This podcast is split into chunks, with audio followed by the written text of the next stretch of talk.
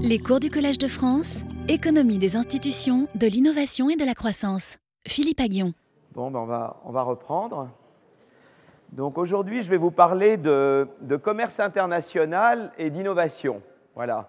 C'est important parce que vous avez vu quand même que l'élection euh, aux États-Unis n'a pas, pas, porté au pouvoir un grand adepte du commerce international. Euh, il y a des craintes maintenant qu'en France, euh, il y ait des choses similaires qui se passent ou dans d'autres pays. Euh, L'Angleterre aussi n'a pas pris la voie de, disons, d'une augmentation de, leurs relations internationales. Euh, et donc, c'est intéressant de savoir, voilà, est-ce que le commerce est bon ou mauvais pour la croissance et quels sont un peu les problèmes qui se posent autour de la notion d'ouverture au commerce. Alors, je vais, moi, parler beaucoup d'innovation et, et, puis on pourra peut-être après dire quelques mots. Donc j'ai déjà pas mal de matériel en fait, euh, et, donc je vais essayer de, voilà, déjà de vous donner un peu un aperçu de la recherche récente. En fait, c'est de la recherche en train de se faire euh, en partie euh, sur le sujet. évidemment, il y a toute une série de questions qui restent ouvertes, mais je veux déjà vous montrer ce qui se fait à la frontière de la recherche sur ces, sur ces problèmes-là. Donc, je vais déjà, disons, quand je dis théorie, c'est un peu une manière de penser. Je ne vais pas vous montrer des équations. Il y aura un endroit où je vais montrer des équations, mais comme je vais bien les expliquer, ce n'est pas la peine de les regarder. Et, vous pouvez toujours les regarder, mais ce n'est pas, vous pouvez tout à fait comprendre sans les regarder. Euh, donc, on peut penser à plusieurs raisons pour lesquels le commerce devrait stimuler l'innovation et donc la croissance de la productivité. Vous vous souvenez qu'on est quand même, nous, dans des économies, une économie où c'est l'innovation qui est le moteur de la croissance, principalement. Nous ne sommes plus une économie en rattrapage, nous sommes une économie en, euh, euh, de l'innovation. Et il y a plusieurs raisons pour lesquelles euh, le commerce et l'ouverture au commerce devraient en principe stimuler l'innovation. Et en plus, après, je vais évidemment passer de la théorie à l'empirique pour voir qu'est-ce que disent les données, en fait. Hein. Et, et, une première raison, euh, c'est que en fait, l'ouverture au commerce, je vais écrire les raisons au tableau. Euh, une première raison, c'est un effet taille de marché.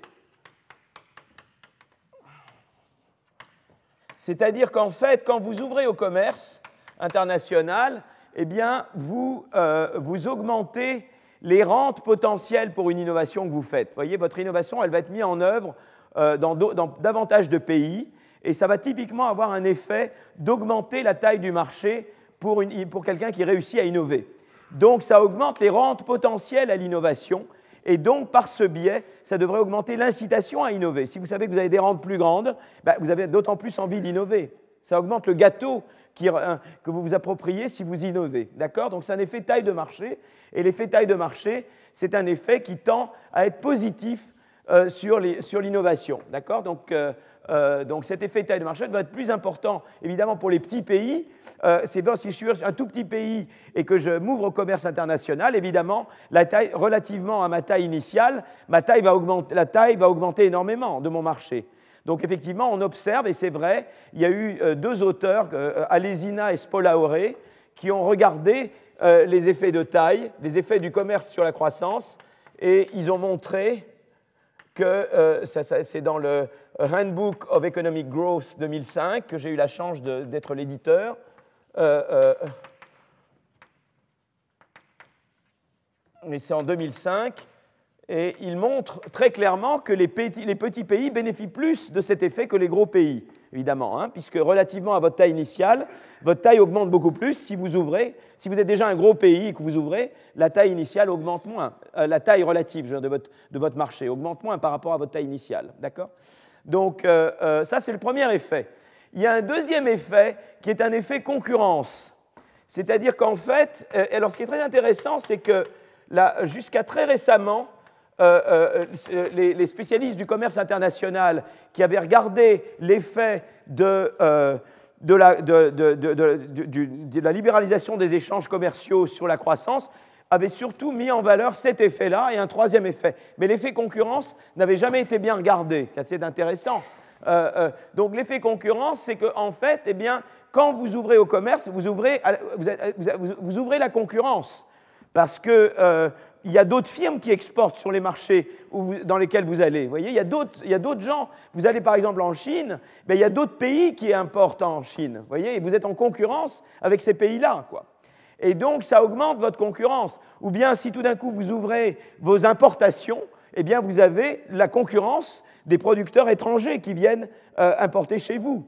Et cette concurrence, eh bien, elle peut avoir des effets positifs ou négatifs. On sait, j'avais déjà parlé des effets de la concurrence sur la croissance et l'innovation l'année dernière, j'en ai peut-être dit un mot cette année. C'est-à-dire que quand vous êtes une firme performante, ben, la concurrence vous incite à innover plus pour échapper à la concurrence. Quand vous êtes une firme euh, en retard, eh bien, la concurrence peut tendre à euh, vous décourager davantage. Donc on sait que la concurrence, elle a des effets quand même ambigus, mais il y a quand même un effet qui peut être positif. La première raison pour laquelle c'est positif, c'est parce que ça oblige les entreprises les moins productives à quitter le marché intérieur. Donc là, il y a un effet de composition, c'est que tout d'un coup, eh bien, les moins productifs quittent le marché et ça, veut dire que la productivité du, marché intérieur va, augmenter, puisque ça, va, euh, euh, en fait expulser, les, évincer les firmes les moins productives. Et puis il y a un effet, ça c'est un effet, disons, de composition, on dirait, hein, euh, euh, et puis il y a un deuxième effet d'incitation, c'est-à-dire que pour échapper à la concurrence des producteurs étrangers ou pour échapper à la concurrence en Chine des, autres importateurs en Chine, eh bien je, euh, vais vouloir augmenter ma productivité en faisant davantage de recherche-développement pour innover davantage. Donc il y, a, quand même des raisons pour lesquelles la concurrence est bonne. C'est-à-dire, un, elle est bonne parce qu'elle élimine, elle, élimine les firmes les moins productives au détriment des firmes les plus productives, et puis elle, incite toutes les firmes à euh, faire davantage d'efforts pour innover de façon à faire face à cette concurrence. Et c'est très intéressant que des gens qui ont travaillé sur euh, euh, croissance et, et, échanges commerciaux, eh bien, c'est très très récemment que moi, ces effets que moi j'avais mis en valeur, disons, pour la concurrence au sein d'un pays, ont été importés dans la littérature sur le commerce international et le commerce international et la croissance. c'est intéressant, ça date d'il y a trois ans. Jusqu'à il y a trois ans, il n'y avait pas cet effet concurrence avait été euh, négligé. C'est quand même et c'est un effet en fait de premier ordre. D'accord? Donc ça, c'est le deuxième effet. Et celui-là, il est donc l'effet taille de marché, il est positif sans ambiguïté. L'effet concurrence, il peut être positif ou négatif, ça dépend pour qui. Et on va regarder ça de manière plus détaillée plus tard. Et puis, il y a un troisième effet qui est un effet d'externalité, c'est-à-dire que le commerce, ça permet de faire circuler des idées. Et ça, euh, quand on est en chinois, on le sait très bien. Euh, euh, c'est-à-dire que ben, on s'ouvre au commerce. D'avoir intégré l'OMC, l'Organisation mondiale du commerce, a effectivement accéléré eh bien, les, les, transferts de technologie vers la Chine. C'est indéniable. Et, ça, c'est un effet important. Euh, et donc, on s'attend à une. Et, donc, évidemment, ces effets vont être d'autant plus positifs pour les pays moins avancés. Il sera peut-être moins important pour les pays plus avancés. Encore que, on a vu la dernière fois que l'investissement en RD du pays influe sur sa capacité à absorber les technologies plus avancées. Donc il y a un peu les deux côtés. C'est vrai que quand je suis moins avancé eh bien, quand je fais un pas en avant, il sera plus gros, puisque je rattrape de plus. Mais d'un autre côté, si quand je suis moins avancé, je fais moins de recherche-développement, j'ai peut-être une absorptive capacity plus faible. Et donc, il y a un peu ces deux effets-là. Mais donc, vous voyez un peu les trois types d'effets l'effet de taille du marché, l'effet concurrence et l'effet d'externalité. Le premier et le troisième ont déjà été analysés depuis plusieurs années dans la littérature sur le commerce international. Mais c'est l'effet concurrence qui n'a pas été regardé de manière appropriée. Celui-là va, va jouer un rôle important également. Donc ça, ça vous donne, ça vous plante un peu le tableau. Et évidemment, dans le commerce, il y a évidemment un des, effets intéressants dont je ne vais pas beaucoup parler aujourd'hui, mais ils sont un peu en filigrane, c'est qu'évidemment l'ouverture au commerce, même si elle est bonne globalement, même si l'effet global sur la croissance est positif, ça fait des gagnants et des perdants. Typiquement, les gens qualifiés, les firmes avancées profitent, et les gens qui ne sont pas qualifiés ou les firmes qui sont plutôt euh, euh, en retard sur les autres firmes euh, dans un secteur donné, elles vont tendre à être perdantes de l'ouverture au commerce. Et un des gros problèmes, justement, dans les pays qui ont fait des politiques de libéralisation, Reagan, Thatcher, c'est qu'ils n'ont jamais pris en compte les perdants. Même si globalement c'était bien d'ouvrir au commerce, ils n'ont jamais essayé vraiment de compenser les perdants ou d'accompagner les perdants et de les aider à se recycler. Et donc il y a eu évidemment ce backlash, comme on dit en anglais, contre la globalisation, qu'on a également chez nous. Hein. Et donc, euh, parce qu'on n'a pas su euh, euh, faire de manière intelligente, puisqu'en fait, on augmentait la, taille du gâteau, il y avait sans doute moyen, avec des politiques de redistribution ou de qualification, il y avait moyen de faire en sorte que personne ne perde, vous voyez, que tout le monde puisse gagner quand même. Et c'est ça qui n'a pas été, à mon avis, fait dans les pays qui ont fait de la libéralisation à outrance. Voilà. Bon, ça, c'est un débat qu'on peut avoir quand vous voulez. Voilà. Alors, je vais, alors je, vais, je pars maintenant à cette partie-là et je vais regarder. Alors, dans le commerce international, il y a la partie, il y a la partie import et la partie export. Donc, je vais maintenant mode plein écran. Je fais toujours un petit peu. Voilà. Donc je vais, euh, euh, je parler d'abord, dans le commerce, il y a libéralisation du commerce. Hein, libéralisation du commerce. Il y a la partie, il y a la partie euh, importation.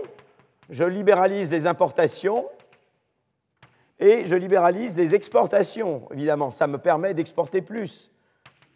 Et puis, après, je regarderai les idées, hein, l'importance des idées. Voilà, mais je vais, d'abord regarder les importations. Donc je vais parler d'abord, les deux premiers articles que je vais montrer, c'est sur les importations. Les deux articles suivants, ça sera sur le, rôle des exportations. D'accord? Et on va voir que c'est un peu différent. C'est pas exactement. C'est les mêmes effets qui sont en jeu, mais ils jouent un peu différemment. Hein D'accord? Donc, ça, c'est on retrouve toujours les mêmes, mes mêmes amis. Euh, Bloom qui est à Stanford, Van Rienen qui est au MIT, et Draka qui je crois est à Cambridge, Angleterre. Euh, euh, donc ils regardent les effets de des importations, de la libéralisation des importations sur les changements technologiques et eux s'intéressent à l'Europe. donc ils s'intéressent particulièrement, donc leur papier s'appelle The Impact of Chinese Imports on Innovation, IT and Productivity. Quel est l'impact de la, libéralisation des importations, et notamment qui ont permis une plus grande pénétration des importations chinoises euh, en Europe et aux États-Unis, mais eux, ça focalise sur l'Europe, alors que l'article que je vais vous présenter après se focalise davantage sur les États-Unis. Quel effet ça a eu sur euh, les brevets, hein, l'innovation mesurée par les brevets, euh, sur l'adoption de technologies de l'information et des communications, le IT, et sur la productivité, la croissance de la productivité des, entreprises en Europe et aux États-Unis. D'accord? Donc, on va retrouver nos copains, l'effet de taille de marché, l'effet concurrence, l'effet d'externalité. On va regarder si ces effets jouent. Euh, euh, donc, euh, je vais vous montrer. Donc, en fait, si vous voulez, jusque, jusque là, et c'est pour ça que c'est un article, il y si on regarde la littérature avant ce papier-là ou avant quelques autres papiers dont je vais vous parler aujourd'hui, eh bien, il y avait un manque de données microéconomiques. On, regardait essentiellement l'effet d'une plus grande ouverture du pays sur la croissance du pays. On raisonnait au, niveau d'un pays. il y a eu, par exemple, Frankel Romer, euh, David Romer, hein, euh, euh, qui était un papier de 96 qui regardait l'effet sur la croissance d'un pays de, la disons, d'une plus grande ouverture de, ce pays, mesuré par, on augmente le volume d'export plus d'import divisé par le PIB du pays. Mais vous voyez, c'était fait entre pays. On regardait au niveau de pays, on comparait des pays qui s'ouvraient à des pays qui ne s'ouvrent pas, voyez Mais ça restait très macroéconomique. Ce qui est intéressant maintenant, c'est qu'on regarde au niveau des entreprises, et on regarde de manière très fine, on va plus vers la micro. C'est toujours la, tendance que l'on suit hein, dans tout ce qu'on fait.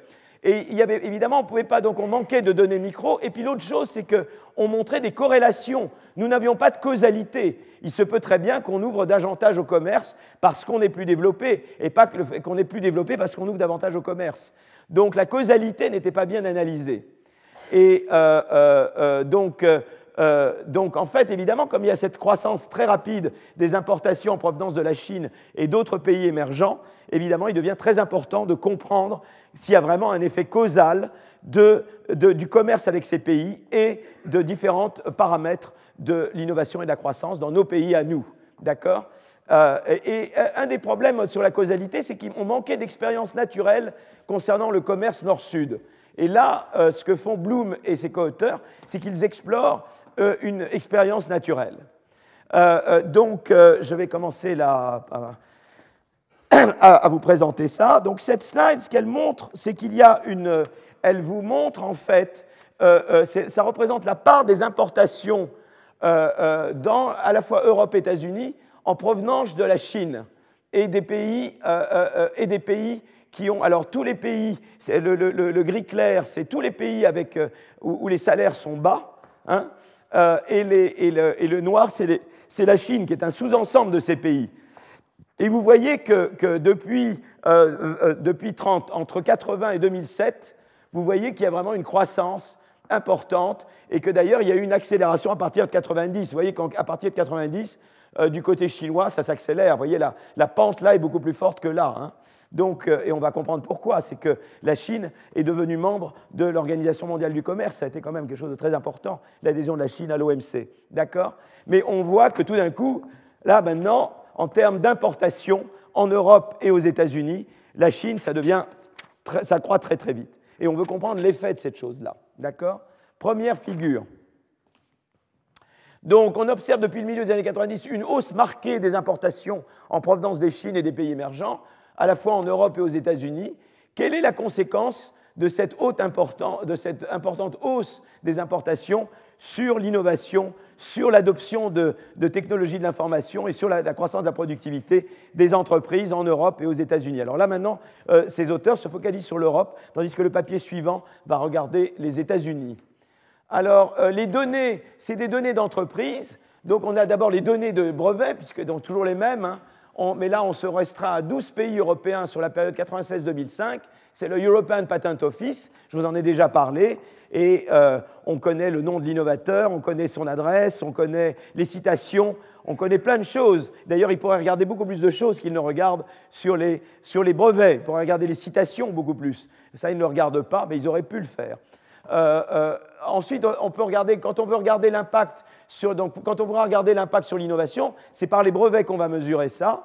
Quand on veut regarder l'impact sur euh, l'adoption, sur la productivité totale des facteurs ou la croissance de la productivité totale des facteurs, eh bien, on a des données de pays euh, euh, mais euh, sur, la productivité. Donc ça, on regarde, mais on a également des données de firmes. On, connaît au niveau de la firme la productivité de la firme dans ces pays-là. Donc ça, c'est des données quand même qui sont très très très bonnes.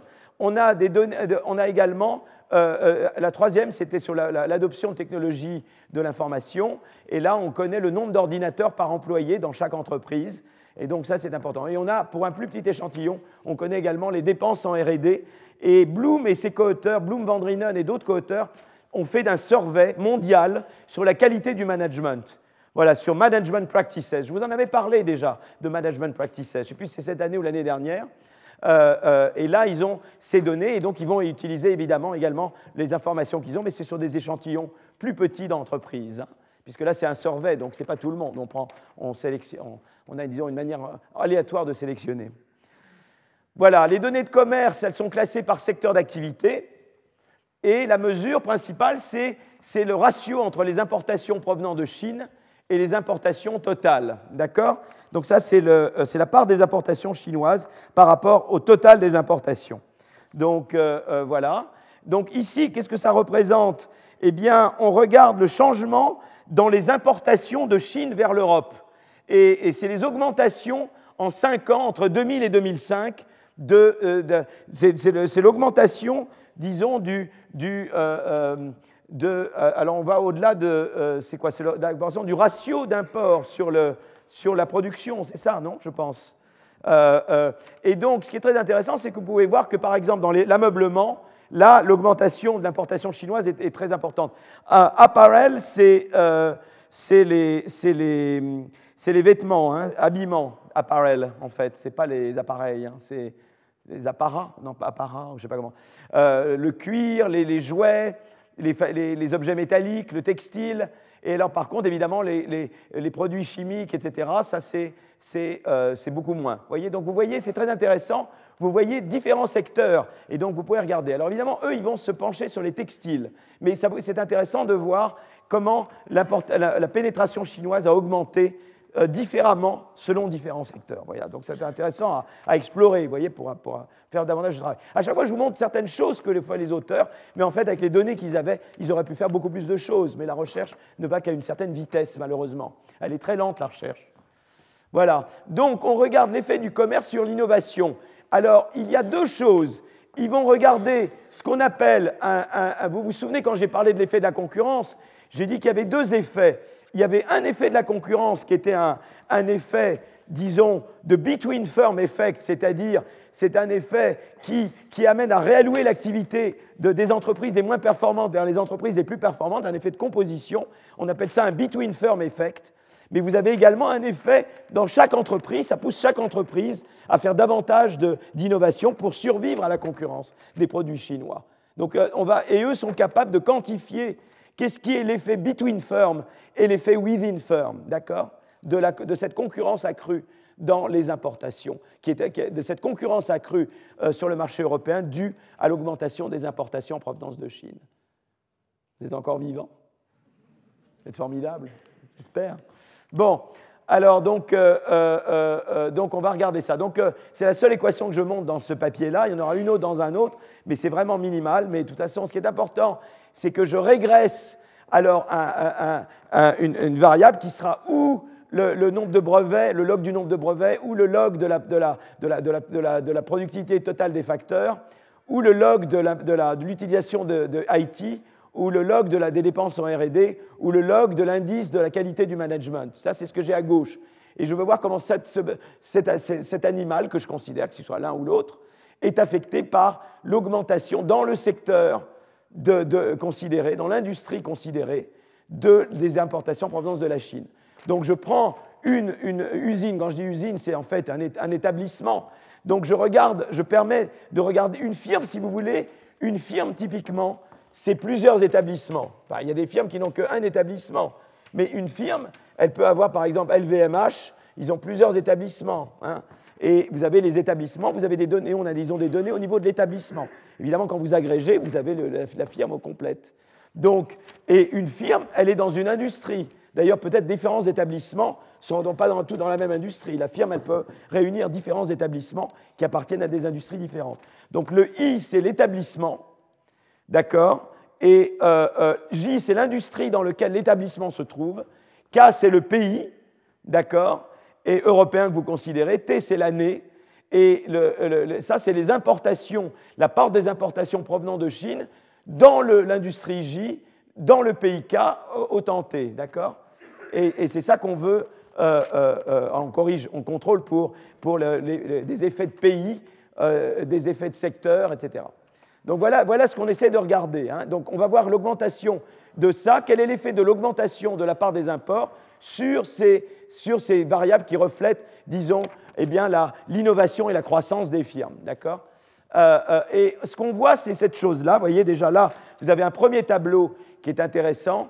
C'est-à-dire que si vous regardez l'innovation, ben, vous voyez que l'augmentation des importations chinoises est significativement corrélée avec l'augmentation des brevets. Vous voyez?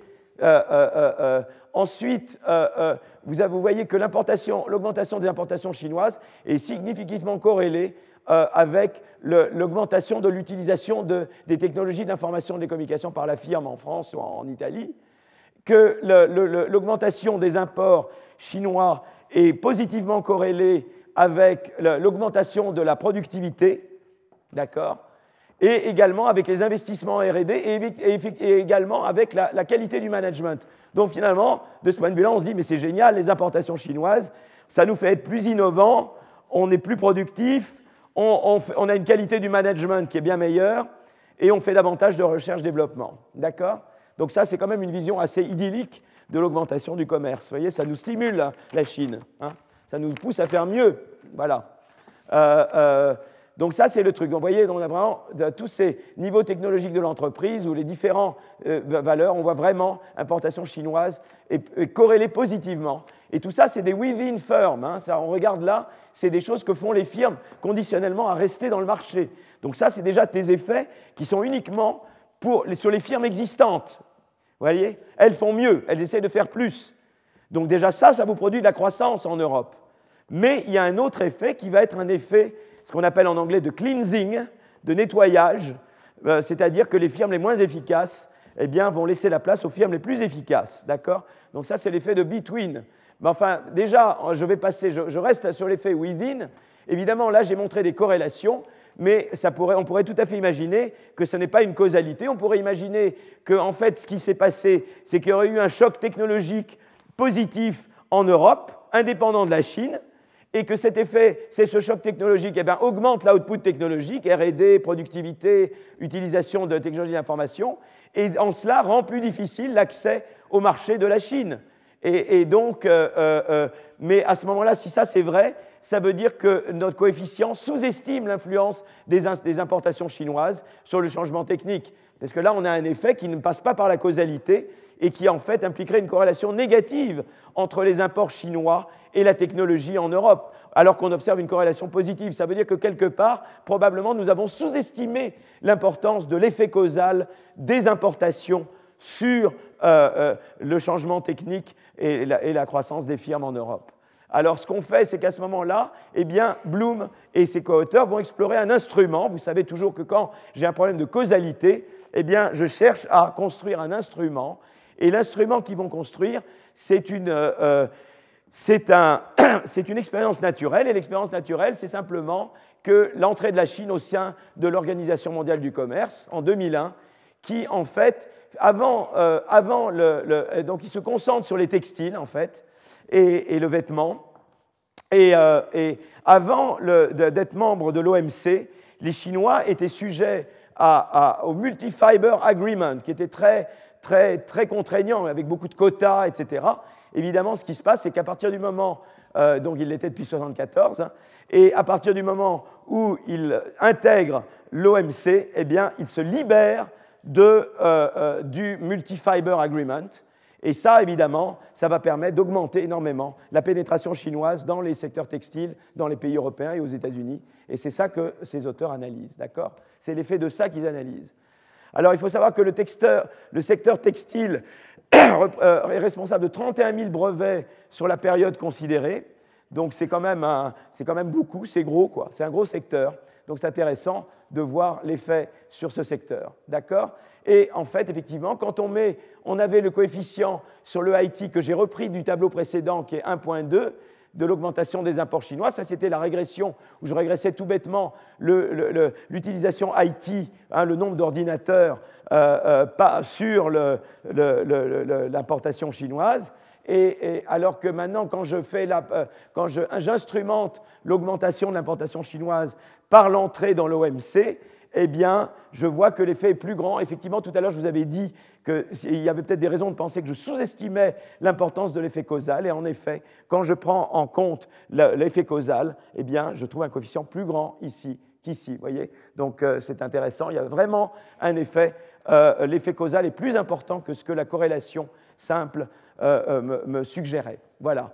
Donc, vous voyez, l'effet corrélation était là et l'effet causal est plus gros plus euh, pentu que l'effet euh, euh, qu'on mettait en évidence avec juste les corrélations. Voilà, alors, donc on regarde ça, les effets IV, ça c'est pour les brevets, et ça c'est sur la TFP, puisque j'avais regardé avant sur le IT, mais c'est pareil sur le, les, brevets. Quand je, passe de, de l'OLS à l'instrument, j'augmente l'effet. Et pareil, quand je regarde la log de la TFP que j'instrumente, l'effet est presque deux fois plus grand quand je passe du OLS à, l'instrument. Vous voyez, donc à chaque fois, j'augmente l'importance de l'effet. Donc ça, c'est vraiment le papier de Bloom et al. Tout le reste, après, c'est la sophistication. Mais une fois que vous avez compris ça, vous avez compris l'essence de leur papier, euh, disons, en, partie. Alors, y a, y a, c'est pas tout, parce que maintenant, on avait regardé le within effect. Hein. on avait dit, voilà, étant donné que vous êtes une firme qui reste, est-ce que vous allez faire davantage d'innovation, d'investissement dans IT et, d'augmentation de la productivité. Mais maintenant, je veux regarder s'il y a un effet de composition. C'est-à-dire que je vais regarder maintenant l'emploi. Vous voyez, je veux savoir si, par exemple, l'emploi dans le secteur est davantage euh, le fait de firmes plus avancées ou moins avancées. Donc déjà, une première manière de le regarder, c'est de, différencier selon qu'on est high-tech ou pas high-tech. Donc ça, c'est une demi-tech. Si on est high-tech, cette demi vaut 1. Si on est low-tech, cette demi vaut 0. D'accord? Donc on distingue entre high-tech et pas high-tech. Et, ce qu'on aimerait, c'est que euh, l'effet soit surtout positif pour les high-tech et négatif sur les low-tech. C'est-à-dire qu'en gros, on veut expliquer ici que si on, augmente les importations, eh bien l'emploi va augmenter dans les high-tech et va diminuer dans les low-tech. Et d'ailleurs, si on voulait regarder les salaires, c'est ça qui va se passer aussi. Les salaires des high-tech vont augmenter, typiquement les salaires des low-tech relativement vont diminuer. Et c'est exactement ce qu'on va trouver, c'est-à-dire qu'on voit que l'effet total de l'import sur les brevets diminue, mais il diminue moins si on est high-tech. voyez, donc c'est le. Et là, on mesure high-tech, low-tech par, le, par le, stock de brevets. Il y a plusieurs manières de mesurer euh, high-tech, low-tech. Là, on mesure high-tech, low-tech ici par, euh, euh, par, le nombre de, par le nombre de brevets. Mais on peut le mesurer également par le, le nombre d'ordinateurs que j'ai au début. Ça, c'est une autre manière de mesurer high-tech, low-tech. Et de la même manière, si je suis une entreprise qui avait déjà beaucoup de IT j'utilisais beaucoup le IT avant, c'est une autre manière de mesurer high-tech, eh bien on voit que là, l'effet est positif. Et pareil, si j'étais une firme qui était très productive avant, c'est une, encore une troisième manière de mesurer que j'étais plutôt une firme frontière par rapport à pas frontière, eh bien je profite beaucoup plus. Donc ça, c'est très dans l'esprit de l'effet de concurrence quelque part. C'est-à-dire que ça suggère que typiquement, il y a un effet de concurrence qui se passe, c'est-à-dire que si je suis près de la frontière, je suis stimulé par l'importation chinoise, Tandis que si je suis loin de la frontière, je tends à être découragé par l'importation chinoise. Ça, c'est très dans l'esprit de ce que j'avais raconté quand je parlais de concurrence et d'innovation euh, précédemment. D'accord?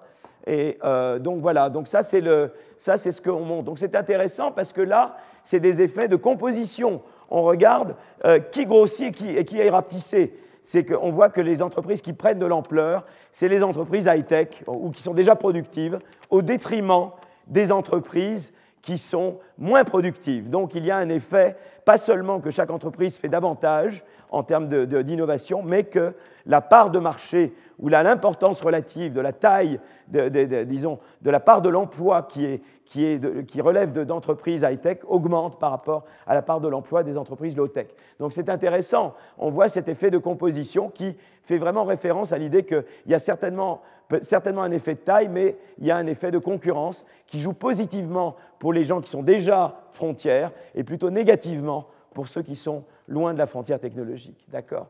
Euh, euh, euh, Alors on regarde une autre, finalement un autre résultat qui est survival, c'est-à-dire qui regarde la probabilité de survive. C'est un survival, c'est un, une variable qui vaut 1 si vous êtes encore en vie à la fin de la période et qui vaut 0 sinon. Et, à nouveau, l'idée, c'est de dire, ben, normalement, l'importation chinoise devrait réduire votre probabilité de survival, sauf si vous êtes euh, euh, high-tech, auquel cas, ça peut peut-être même l'augmenter. Et, c'est exactement ce qu'on trouve. On trouve un effet négatif de, disons, de, euh, ça c'est quand on mesure le high-tech, low-tech par, par, brevet, là par IT, là par TFP. On voit essentiellement que brevet, ça a un effet négatif sur le survival quand vous êtes low-tech, mais quand vous êtes high-tech, euh, euh, eh bien, euh, ça tend à... là, c'est quand vous êtes high-tech mesuré par brevet, high-tech mesuré par IT.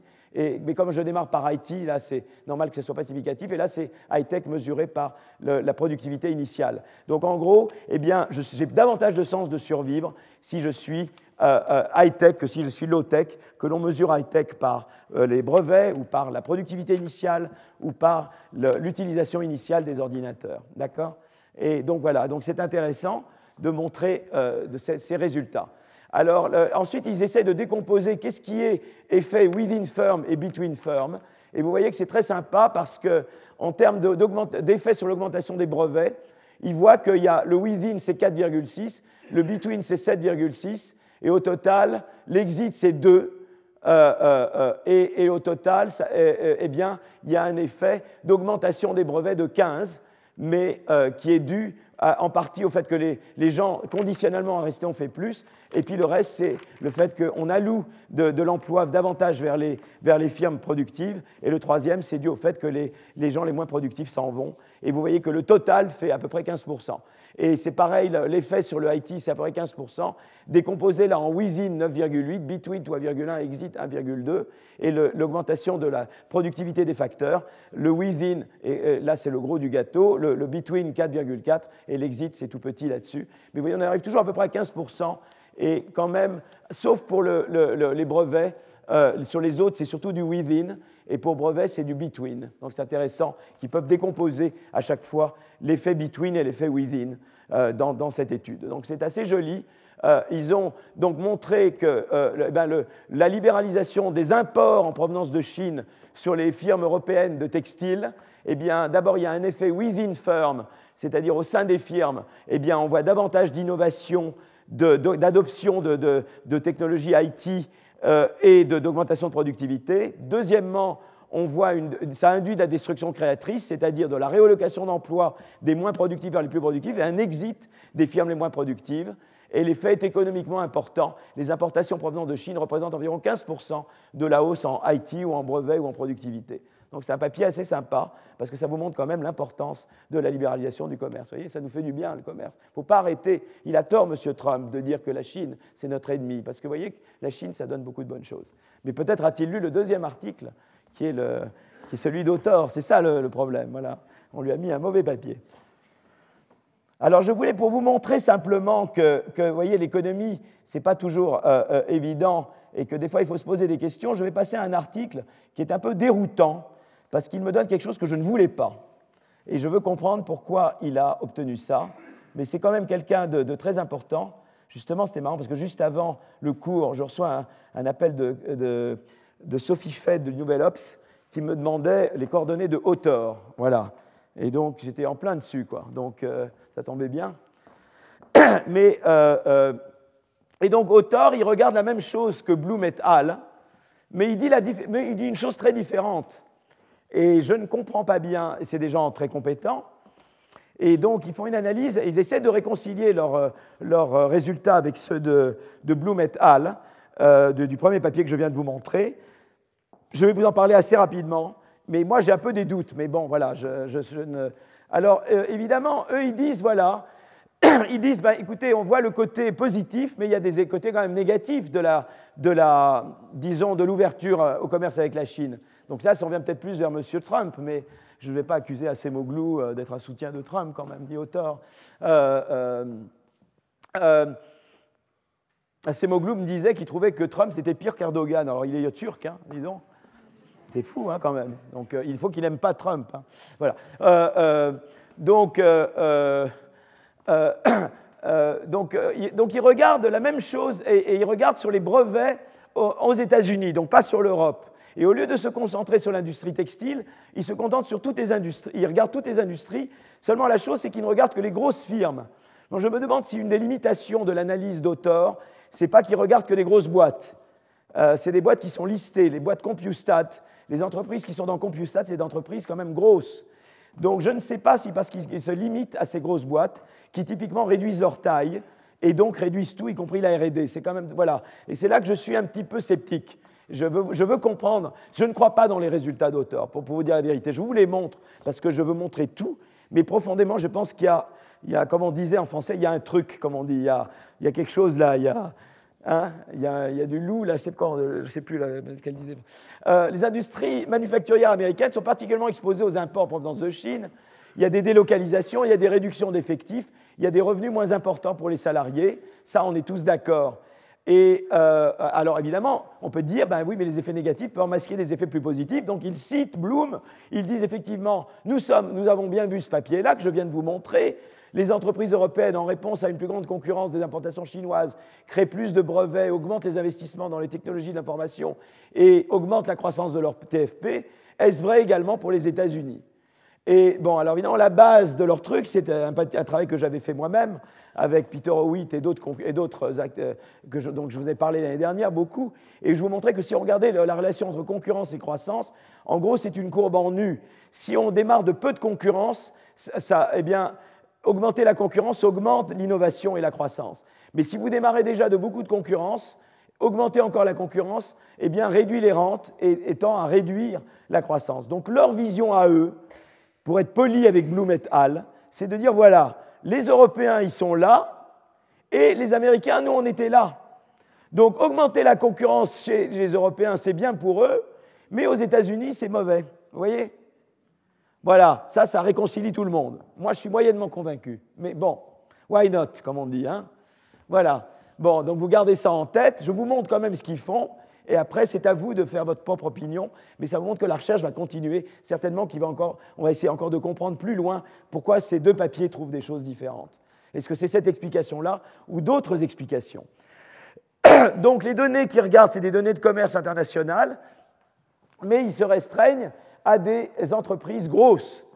Euh, donc ils montrent bien que la part des importations d'origine chinoise euh, euh, dans, voilà, au sein des secteurs manufacturiers dans le monde a augmenté, ça on est d'accord, mais eux, ils se restreignent au CompuStat, donc c'est des grosses, ils se restreignent aux industries manufacturières et les grosses entreprises. Donc moi, j'aimerais quand même comprendre, et là c'est pour quelqu'un qui veut faire de la recherche, est-ce qu'en faisant ça, déjà, ça biaise pas le résultat Et pourquoi ça biaise le résultat de cette manière? Voilà, moi je crois que c'est là-dessous, il y a quelque chose sur ce tapis-là, quoi, que je ne peux pas vous dire. Donc ça, la recherche doit continuer. Donc à vous de faire la recherche, d'essayer de comprendre pourquoi euh, choisir manufacturier, CompuStat, ça biaise le résultat dans la direction opposée de celle de Bloom et al. D'accord Donc euh, ils ont les brevets, ils ont un matching entre les brevets euh, et, les données d'entreprise, CompuStat. Et donc, déjà, on peut regarder les, on peut déjà regarder le, donc ça, on, voit que, eh y a une augmentation des brevets, euh, disons régulières. Ça, c'est les augmentations des brevets quand les, quand, les, quand les importations chinoises. Mais vous voyez que c'est assez intéressant parce qu'ils disent, regardez là, les importations chinoises n'ont pas trop augmenté. C'est là qu'elles augmentent vraiment. Et là, vous voyez que le nombre de brevets augmente moins aux États-Unis, dans, ma base CompuStat. Vous voyez, vous voyez qu'il y a une augmentation, mais que là, elle augmente. vous voyez, regardez, ça, cette courbe en dessous, je ne sais pas si vous voyez cette courbe, ça, c'est les importations euh, euh, de Chine aux États-Unis. Et vous voyez, c'est assez plat en fait ici. Vous ne voyez pas parce qu'elle n'est pas là. Mais si je devais la tracer, elle serait assez plate cette courbe. Et elle commence vraiment à augmenter là. Et c'est vraiment là qu'elle décolle. Et quand elle décolle, vous voyez que les brevets euh, dans, le, secteur des grosses firmes manufacturières américaines tentent à, se réduire légèrement ou en tout cas à plafonner. Donc euh, maintenant, on pourrait plus dire, mais ça, c'est simplement parce qu'il y a une vague technologique qui est la vague des IT. Et en 2000, il y a eu l'éclatement de la bulle Internet. Et puis voilà, ça a ralenti la croissance de la productivité ou les brevets aux États-Unis, et indépendamment de la Chine. Mais eux veulent montrer, eux pensent qu'il y a un lien. Moi, je ne suis pas convaincu. Je pense que le ralentissement aux États-Unis, il est dû au fait que vous avez une vague technologique qui s'épuise à un moment donné, jusqu'à ce qu'une nouvelle vague reprenne. Mais eux font le parallèle entre ça et les importations euh, euh, et, importations chinoises. Donc voilà, ben, poussons leur point de vue. Hein. Euh, à nouveau, je ne sais pas la causalité là-dedans.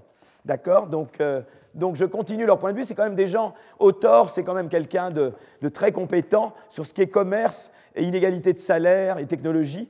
Sur ce triangle-là, Autor est quand même un des, meilleurs économistes mondiaux.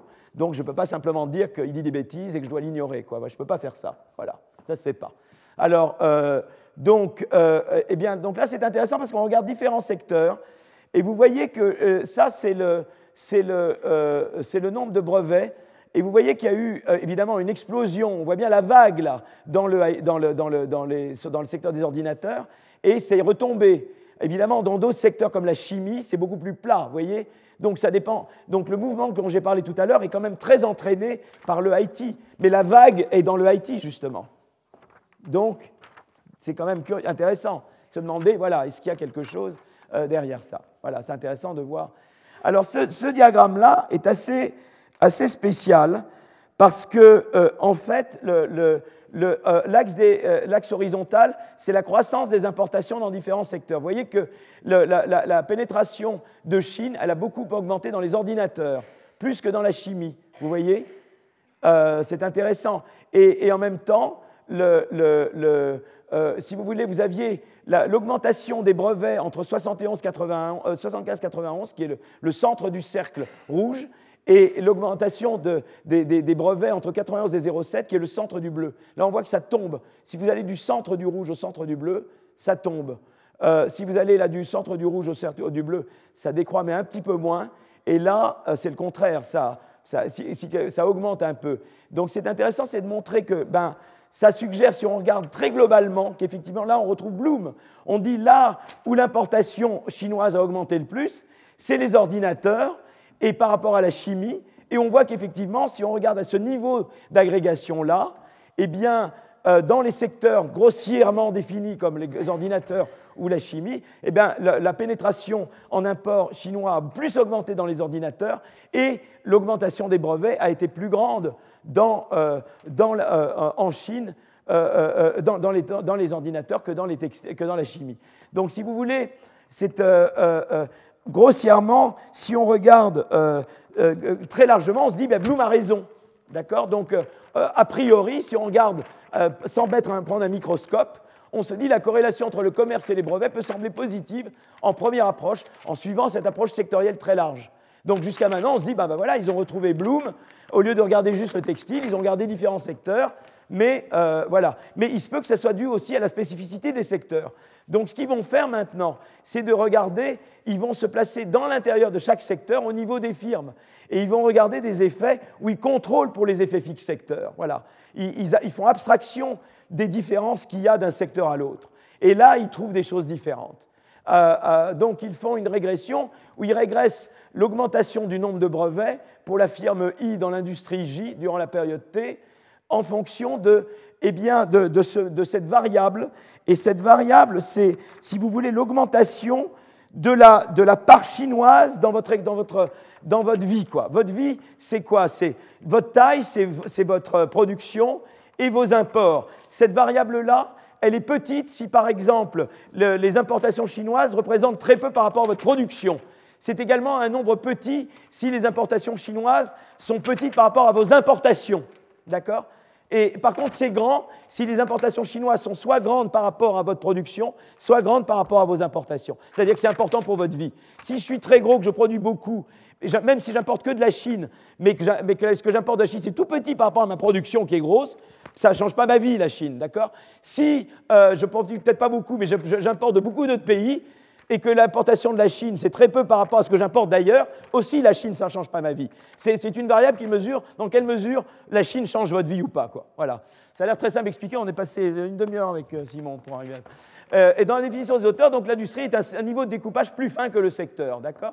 Donc voilà. Et alors ce qui montre, c'est qu'intéressant, c'est que quand je ne contrôle pas, quand je ne contrôle pas pour le secteur, je ne vois pas d'effet de la concurrence. Et quand je contrôle pour le secteur, eh bien, je vois un effet négatif de la, euh, concurrence, que ce soit en OLS ou ils font sinon euh, une, euh, une, instrumentation.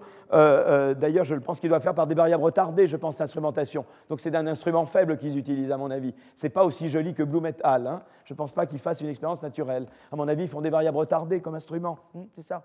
Donc, voilà. Et donc ils trouvent, disons, a priori, bah, tiens, c'est quand même curieux qu'ils aient un effet négatif. C'est comme si, vous voyez, je vous avais dit dans l'effet concurrence, il y avait un effet plus et un effet moins. Et c'est curieux qu'ils trouvent surtout un effet négatif. D'autant plus curieux qu'on pourrait se dire que, que les États-Unis ont plus de firmes frontières que les pays européens. Donc moi, je vous ai toujours dit, la concurrence, ça stimule l'innovation dans les, dans les firmes frontières et moins dans les firmes pas frontières. Alors peut-être parce qu'ils se restionnent à des grosses firmes, qui ne sont peut-être pas les firmes frontières dans leur secteur. Vous comprenez C'est là, que j'ai, moi, un questionnement. Voyez, je ne, voyez Mais c'est important que je vous montre des papiers, qu'on les critique ensemble, pour que vous restiez avec des questions. Voyez euh, euh, euh, donc, euh, euh, euh, la relation devient négative une fois que l'on contrôle par les tendances globales des différentes industries au sein des secteurs. En effet, l'exposition à la concurrence semble corrélée avec la tendance passée du nombre de brevets. Il faut donc contrôler pour cette tendance pour évaluer l'impact direct. Et là, il regarde d'autres définitions des secteurs. Des, des définitions plus historiques, par segment, etc. Et il trouve toujours un coefficient négatif. Donc ils ont un résultat robuste, c'est des gens sérieux, ils ont fait leur truc sérieusement, et on veut comprendre pourquoi ils ont trouvé quelque chose d'aussi différent de ce que Bloom et al. ont trouvé. Et la, vérité, c'est qu'ils ne savent pas, ils ne savent pas vraiment. Et une explication qu'ils donnent, c'est qu'ils disent regardez, eh bien, on voit, on peut regarder la R&D, on peut regarder l'innovation, mais on peut regarder d'autres variables comme les ventes, comme l'emploi, comme le capital, comme l'investissement en capital. Et vous voyez que toutes ces variables sont négativement affectées.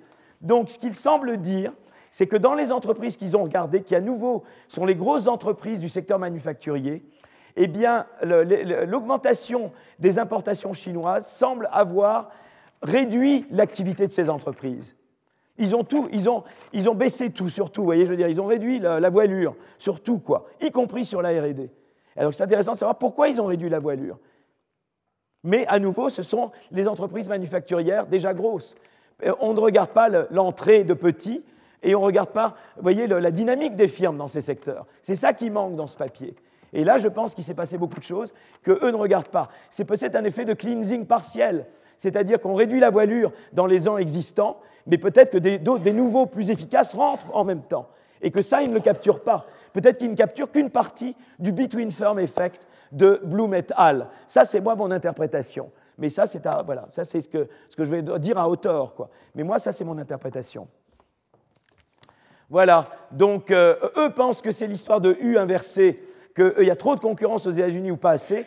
Moi, je pense que c'est une partie d'un between firm effect qu'en fait ils sont en train de capturer. Mais là, évidemment, il faut plus d'analyse pour, euh, pour, pour, parce que chacune de ces explications aurait des implications, des prédictions différentes à tester. Et là, vous voyez, quand je vous ai toujours parlé du va-et-vient entre les données et la théorie, j'ai plusieurs théories pour expliquer leurs données. Maintenant, chacune a des implications différentes. Il faut maintenant retourner aux données avec ces différentes explications pour voir laquelle est juste et laquelle n'est pas. Cette recherche-là n'a pas encore été faite. D'accord? Donc s'il y a des gens qui sont en thèse ici, sujet de thèse pour vous. Hein. Et on a des données de firmes françaises pour faire ça. Donc on peut faire beaucoup de choses. Si on pensait le faire avec Mathieu, justement, et c'est un truc qu'on pourrait regarder, on en parlait au téléphone, on se disait, tiens, mais pourquoi on ne fait pas ça nous-mêmes? Voilà. C'est marrant, vous voyez, de préparer un cours, ça donne vraiment des idées de recherche. D'accord? Donc euh, là, c'est pareil. alors, on pouvait croire aussi que c'était un problème de substitution d'inventeurs. Vous voyez, on fait moins de RD par des Américains et plus par des Chinois.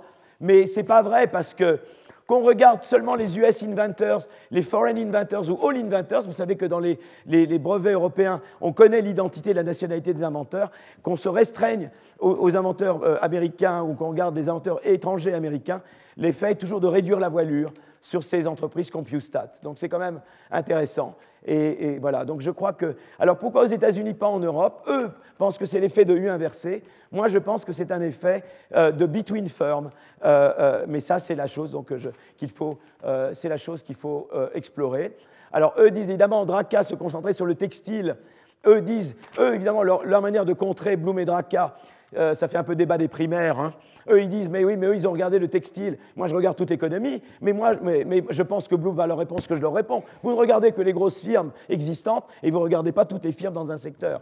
Et donc, vous ratez une partie de l'explication. Ils en sont là pour le moment, mais vous voyez que le débat est encore ouvert. Mais je veux vous montrer des débats ouverts, parce que je veux vous montrer la recherche en train de se faire et le débat qui n'est pas encore conclu. D'accord? Donc voilà. Oui. Donc je crois que je vais m'arrêter là. Effet négatif d'augmentation, conclusion différente de l'étude sur l'Europe, mais avec des explications possibles. J'en vois au moins deux. Euh, euh, euh, et il faut explorer quelle est celle de ces explications qui est valable. Il est moins 8. Je propose maintenant, nous avons encore trois papiers à faire. Est-ce que nous pouvons... Vous avez une question? Oui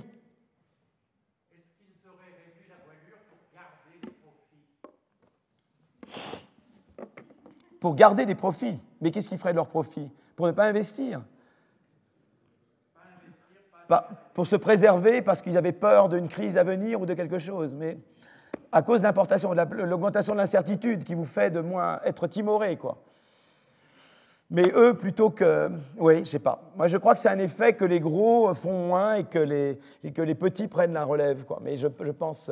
Ouais, en tout cas, voilà. C'est ouvert, le débat est ouvert. Je vous retrouve dans cinq minutes. J'ai vraiment besoin de reprendre dans cinq minutes parce que j'ai encore euh, trois articles à faire hein, qui sont, euh, et je veux vraiment pouvoir euh, avancer avec vous. Dans cinq minutes, on se retrouve. Merci de votre patience. Bon, alors maintenant, je vais passer aux exports. J'ai regardé les imports et je vais regarder les exportations.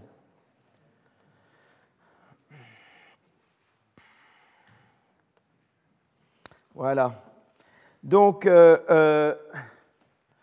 donc maintenant, ce qui m'intéresse, c'est de regarder. Donc j'ai regardé, ça j'ai regardé, et je vous ai laissé des questions, hein, vous m'en voulez, là, du coup, je ne vous apportez que des réponses, je vous apporte des questions. Et maintenant, je vais passer aux, aux, exports. Là, l'export, ça va être deux choses, mais donc ça, c'est fait déjà. Hein. Et maintenant, euh, euh, je passe aux exportations. Donc, euh, le premier travail, celui qui a regardé au début, enfin, il y a toujours des gens qui commencent, mais j'ai un très bon collègue qui est à l'Université de Toronto, qui s'appelle Dan Treffler, qui est quelqu'un de très bien. Il était à Paris. J'avais organisé une conférence d'ailleurs du Canadian Institute for Advanced Research. Le Collège de France a beaucoup d'accords, on est beaucoup dans plusieurs groupes du Canadian Institute. Et euh, je ne veux pas faire de la pub pour le CIFAR, mais c'est vraiment un truc génial. Un jour, je vous parlerai de cette institution. Euh, mais, euh, et on avait une réunion à Paris, justement, et Dan était là. et en fait, Dan, qu'est-ce qu'il a regardé? Donc, Dan est canadien, et en, en 1989, le Canada signe, euh, euh, donc il y a le Free Trade Agreement avec les États-Unis, hein, il y a donc le NAFTA, hein, euh, et, il veut voir comment ça stimule mais il regarde du point de vue des exportations. Alors évidemment, il y a aussi un aspect importation, mais lui se concentre sur l'effet à travers les exportations.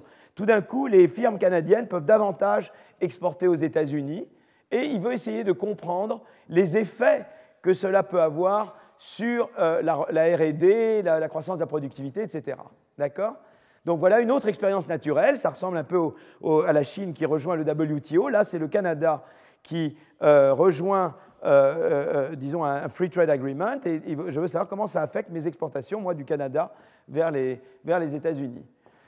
Donc, euh, euh, euh, alors il y avait eu des études avant, il y avait eu des, Bernard, Andrew Bernard et, et, Janssen, et puis Clérides avaient regardé déjà des, études un peu sur exportation et, et, mais ils ne trouvaient pas d'effet, ils, ils, ne voyaient pas de corrélation. Mais ils avaient fait essentiellement des, corrélations, ils n'avaient pas regardé de causalité entre, entre export et innovation.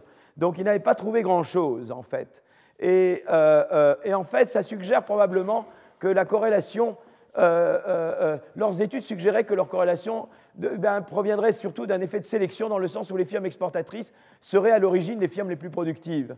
Mais donc en fait, si vous voulez, on peut dire la chose suivante, c'est qu'il y, a toujours un effet causal, un problème d'effet causal, c'est-à-dire que vous ouvrez, vous ouvrez les possibilités d'exporter vers, le Canada, vers les États-Unis. Ben, d'un côté, les firmes plus productives sont celles qui vont exporter. Parce que typiquement, pour exporter, il y a un coût fixe d'exportation. Au début, je ne pouvais pas exporter du tout, ou bien je, déplace le coût d'exportation, mais on dit en gros, il y a, une taille, euh, euh, euh, voyez, dans la productivité, je peux avoir une échelle de productivité des firmes, et ça, il y a, des travaux notamment de Melitz. Melitz, c'est un économiste français aux États-Unis, Marc Melitz, dont le père Jacques Mélitz, vous connaissez certainement également, euh, vit à Paris. Donc, euh, euh, et, donc, si vous voulez, Marc a très bien montré que typiquement, quand vous, sur une échelle de productivité, ici, c'est n'exporte pas, ceux qui sont peu productifs n'exportent pas, et ceux qui sont suffisamment productifs exportent. Alors, ce n'est pas du tout déterministe, mais en général, ceux qui exportent sont plus productifs que ceux qui n'exportent pas. Donc, si vous voulez euh, être plus productif, bah, ça veut dire parce que pourquoi? Parce que typiquement, pour exporter, il y a un coût fixe à payer. Et évidemment, si je ne suis pas très productif ou je ne suis pas très efficace, bah, ça ne vaut pas le coup de payer ce coût parce que de toute façon, ma performance ne sera pas brillante. Je ne vais pas aller aux États-Unis pour faire le mariole. Quoi, hein. donc, euh, euh, donc, je ne vais pas payer le coût fixe pour ne rien faire. Mais si je sais que je suis très performant, eh bien, je suis prêt à payer le coût fixe et d'aller réussir aux États-Unis, parce que là, je vais amortir mon coût fixe, vous comprenez? Donc, si vous voulez, y a, d'un côté, quand on est plus productif, on exporte plus. Mais moi, je m'intéresse à l'effet inverse. Je m'intéresse à l'effet d'exporter sur la productivité. Donc c'est très important de voir duquel vous êtes en train de parler. C'est là que l'instrumentation est importante, parce qu'il sait très, très bien que la corrélation entre exportation et productivité capture la causalité inverse de productivité vers l'exportation et pas d'exportation vers la productivité. Vous voyez la difficulté déjà là, toujours ce problème hein, qu'il faut régler. Hein. On s'en sort jamais, donc il faut toujours nos instruments. Euh, euh, voilà. Donc euh, ce que va faire très flair, c'est qu'il va dire, mais moi j'ai un instrument qui va me permettre à vos souhaits. On est tous un peu avec la crève en ce moment, hein. donc vous avez toute ma sympathie. donc vous pouvez, je veux moi regarder la causalité de export vers, euh, euh, vers innovation, productivité. RD. OK? C'est celle-là qui m'intéresse, pas la, causalité inverse. Voilà, et bon, pour ça, je vais essayer de trouver un instrument pour export. Et, euh, et donc, alors maintenant, pourquoi je peux penser qu'exporter devrait avoir un effet sur l'innovation? Eh bien, je vais retrouver les mêmes petits camarades que j'avais pour l'importation. Vous avez vu déjà l'importation? Évidemment, dans l'importation, il y avait surtout l'effet de concurrence. C'était ça surtout l'effet important. Quand j'avais importation, ce que ça faisait surtout, c'est que ça faisait concurrence à mes, produits internes. Et donc la concurrence, elle avait un effet ou positif ou négatif. Et l'effet était à la fois within firm et between firm. Hein. donc l'importation avait essentiellement un effet de concurrence. Mais l'exportation, elle va avoir d'autres effets. Qu'est-ce que ça va faire l'exportation? Alors je vais vous en parler un petit peu. Hein. L'exportation, ça va avoir les trois effets que j'ai là. Le premier effet d'exporter, c'est que maintenant que j'ai le Free Trade Agreement avec les États-Unis, j'ai l'effet de taille de marché. Donc je peux faire des profits plus grands. Ça, ça devrait être bon pour l'innovation au Canada. Deuxième effet, je vais avoir aussi un effet de concurrence parce que euh, si euh, toute chose qui va augmenter la taille du marché, il peut y avoir un effet de concurrence, mais il ne le met pas en évidence là. Mais si par exemple je suis exportateur et que tout d'un coup il y a quelque chose qui fait que le, marché chez l'exportateur, par exemple j'exporte en Chine et tout d'un coup le marché chinois grandit, eh bien plus de gens vont vouloir rentrer dans le marché chinois. Ça va faire un effet de concurrence induit. Vous comprenez? Voyez, donc ça c'est très subtil comme effet. Vous allez avoir un effet induit de concurrence. Et vous avez un troisième effet, c'est un effet d'externalité. Quand j'importe, quand j'exporte vers la Chine, je m'expose à la Chine et je vais être davantage cité en Chine. Les gens vont me connaître, ils vont lire ce que je fais, ils vont me citer davantage, ils vont essayer d'utiliser même ce que j'ai fait avant d'arriver en Chine. Ça, c'est un effet de spillover, d'externalité. Vous, voyez ce que je veux dire? Donc il y a d'abord un effet de taille. J'augmente la taille de mon marché, bon, ça m'incite à faire plus. Mais si la taille du marché chinois grandit, ça, fait un effet de concurrence induit. Et il y a un effet de peut-être de spillover. Alors, Treffler regarde surtout, je crois, l'effet de taille. Je ne crois pas qu'il regarde l'effet de concurrence. En fait, son étude est avant qu'on se dise, mais il y a l'effet de concurrence induit. Parce que l'effet de concurrence induit est un effet assez fin. C'est un effet qu'on ne voit pas tout de suite. Hein. D'accord? Donc, euh, euh, mais le point que fait euh, Treffler, c'est la chose suivante. C'est qu'il dit, il dit, voilà, lui met ensemble les deux causalités. Il sait que la productivité, il faut être assez productif pour exporter. Vous voyez? Et là, c'est export, no export mais il sait également que export induit euh, innovation. Donc il se dit, ben maintenant, voilà, peut-être que je pouvais être une firme qui n'exportait pas avec une probabilité faible. Tout d'un coup, euh, pour le exporter, il y a un coût à payer, un coût FR, euh, un coût FE pour exporter. Mais il y a peut-être un coût FR pour innover. Vous voyez? Et il se peut très bien la situation suivante. Et, l'argument très flair, je vais arriver à ce que je veux vous dire, c'est la complémentarité. C'est qu'il te dit, bon voilà, il faut que je paye un coût pour exporter. Il faut que je paye un coût pour innover. Mais les deux peuvent être complémentaires. C'est-à-dire qu'il se peut très bien que vous démarriez avant le, trade agreement dans une situation où vous n'étiez peu productif et no export. Mais tout d'un coup, vous vous dites, Waouh, il y a un marché aux États-Unis. Peut-être que je ne peux pas y aller tout de suite, mais si j'investis dans la RD, je vais pouvoir devenir productif et, exporter. Vous voyez ce que je veux dire Donc je paye ce coût à l'avance quelque part. Vous voyez ce que je veux dire? J'anticipe, quoi. Je fais le pari que je vais arriver à innover. Donc je vais payer le coût d'export pour accéder au marché et je vais payer le coût pour faire de la recherche. Je me projette dans quelqu'un dont la recherche aura réussi, qui du coup sera pourra profiter d'exportation. Vous comprenez? Donc il dit, voilà, en fait, il y a deux décisions. Il y a la décision d'exporter, il y a la décision d'innover, mais en fait, elles sont complémentaires. Elles vont l'une avec l'autre quelque part. Le fait que je peux exporter davantage fait que des gens qui n'auraient jamais investi en innovation avant vont trouver que c'est d'autant que c'est très profitable d'investir en innovation, parce que tout d'un coup, en investissant en innovation, pour peu qu'ils payent également le coût d'export, ils vont avoir un gros jackpot, voyez? C'est ça l'argument. D'accord? Et c'est cet effet de complémentarité qui met en évidence. Il ne regarde pas l'aspect concurrence. Il regarde l'effet taille et comment il y a cette complémentarité qui joue entre payer le coût pour devenir exportateur, payer le coût pour devenir innovateur. Vous voyez, par exemple, les Français, on sait qu'ils ne sont pas bons comme exportateurs en général. D'abord, ils ne savent pas parler l'anglais en général. Moi, moi, personne qui m'a appris l'anglais, elle était de Castelnaudary, mais bon, elle était très bien, très sympa maire d'un ministre, mais je ne nommerai pas, le euh, ex-ministre, euh, et, euh, mais il parlait très bien, hein, mais on ne parlait pas beaucoup l'anglais en France. Et, et puis tout d'un coup, eh bien, on voit qu'on peut exporter en Chine. Donc les gens se mettent à apprendre, même le chinois, vous voyez, on essaie de faire, de, on, fait, on paye des coûts pour devenir exportateur, et en même temps on devient plus innovant, parce qu'on se dit, waouh, je peux aller là-bas, quoi. Et on fait les deux en même temps, quelque part. Bon, je vous mets ça de manière imagée. Hein. Euh, donc, le, donc il considère le Canada et les États-Unis. Une firme canadienne fait face à une demande au Canada, à une demande aux États-Unis. Et alors ne vous embêtez pas avec les maths, mais en gros, ça c'est les profits que vous faites. Les profits, c'est quoi? Ça dépend de la taille du marché canadien, et ça, c'est la taille du marché américain. Si vous exportez, E, c'est une variable qui vaut 1 si vous décidez d'exporter 0 sinon. Alors évidemment, si vous exportez, vous payez le coût fixe d'exportation qui est là. Le voilà, coucou. Hein, voilà. Et ça, c'est la taxe. C'est la taxe. Vous voyez, il y a toujours une taxe quand j'exporte. Hein. Les douaniers, hein, ils vous ennuient. Voilà. Et ça, c'est les taxes de douane. Bon, ben voilà. Et, en fait, qu'est-ce que fait le Free Trade Agreement? Il vous réduit le, le, taux. Il vous réduit le taxe de douane. D'accord? Alors le phi, c'est la productivité. Si vous innovez pas, elle est égale à phi 0 qui est assez basse. Si vous innovez, elle est égale à phi 1. Mais il y a un coût pour innover.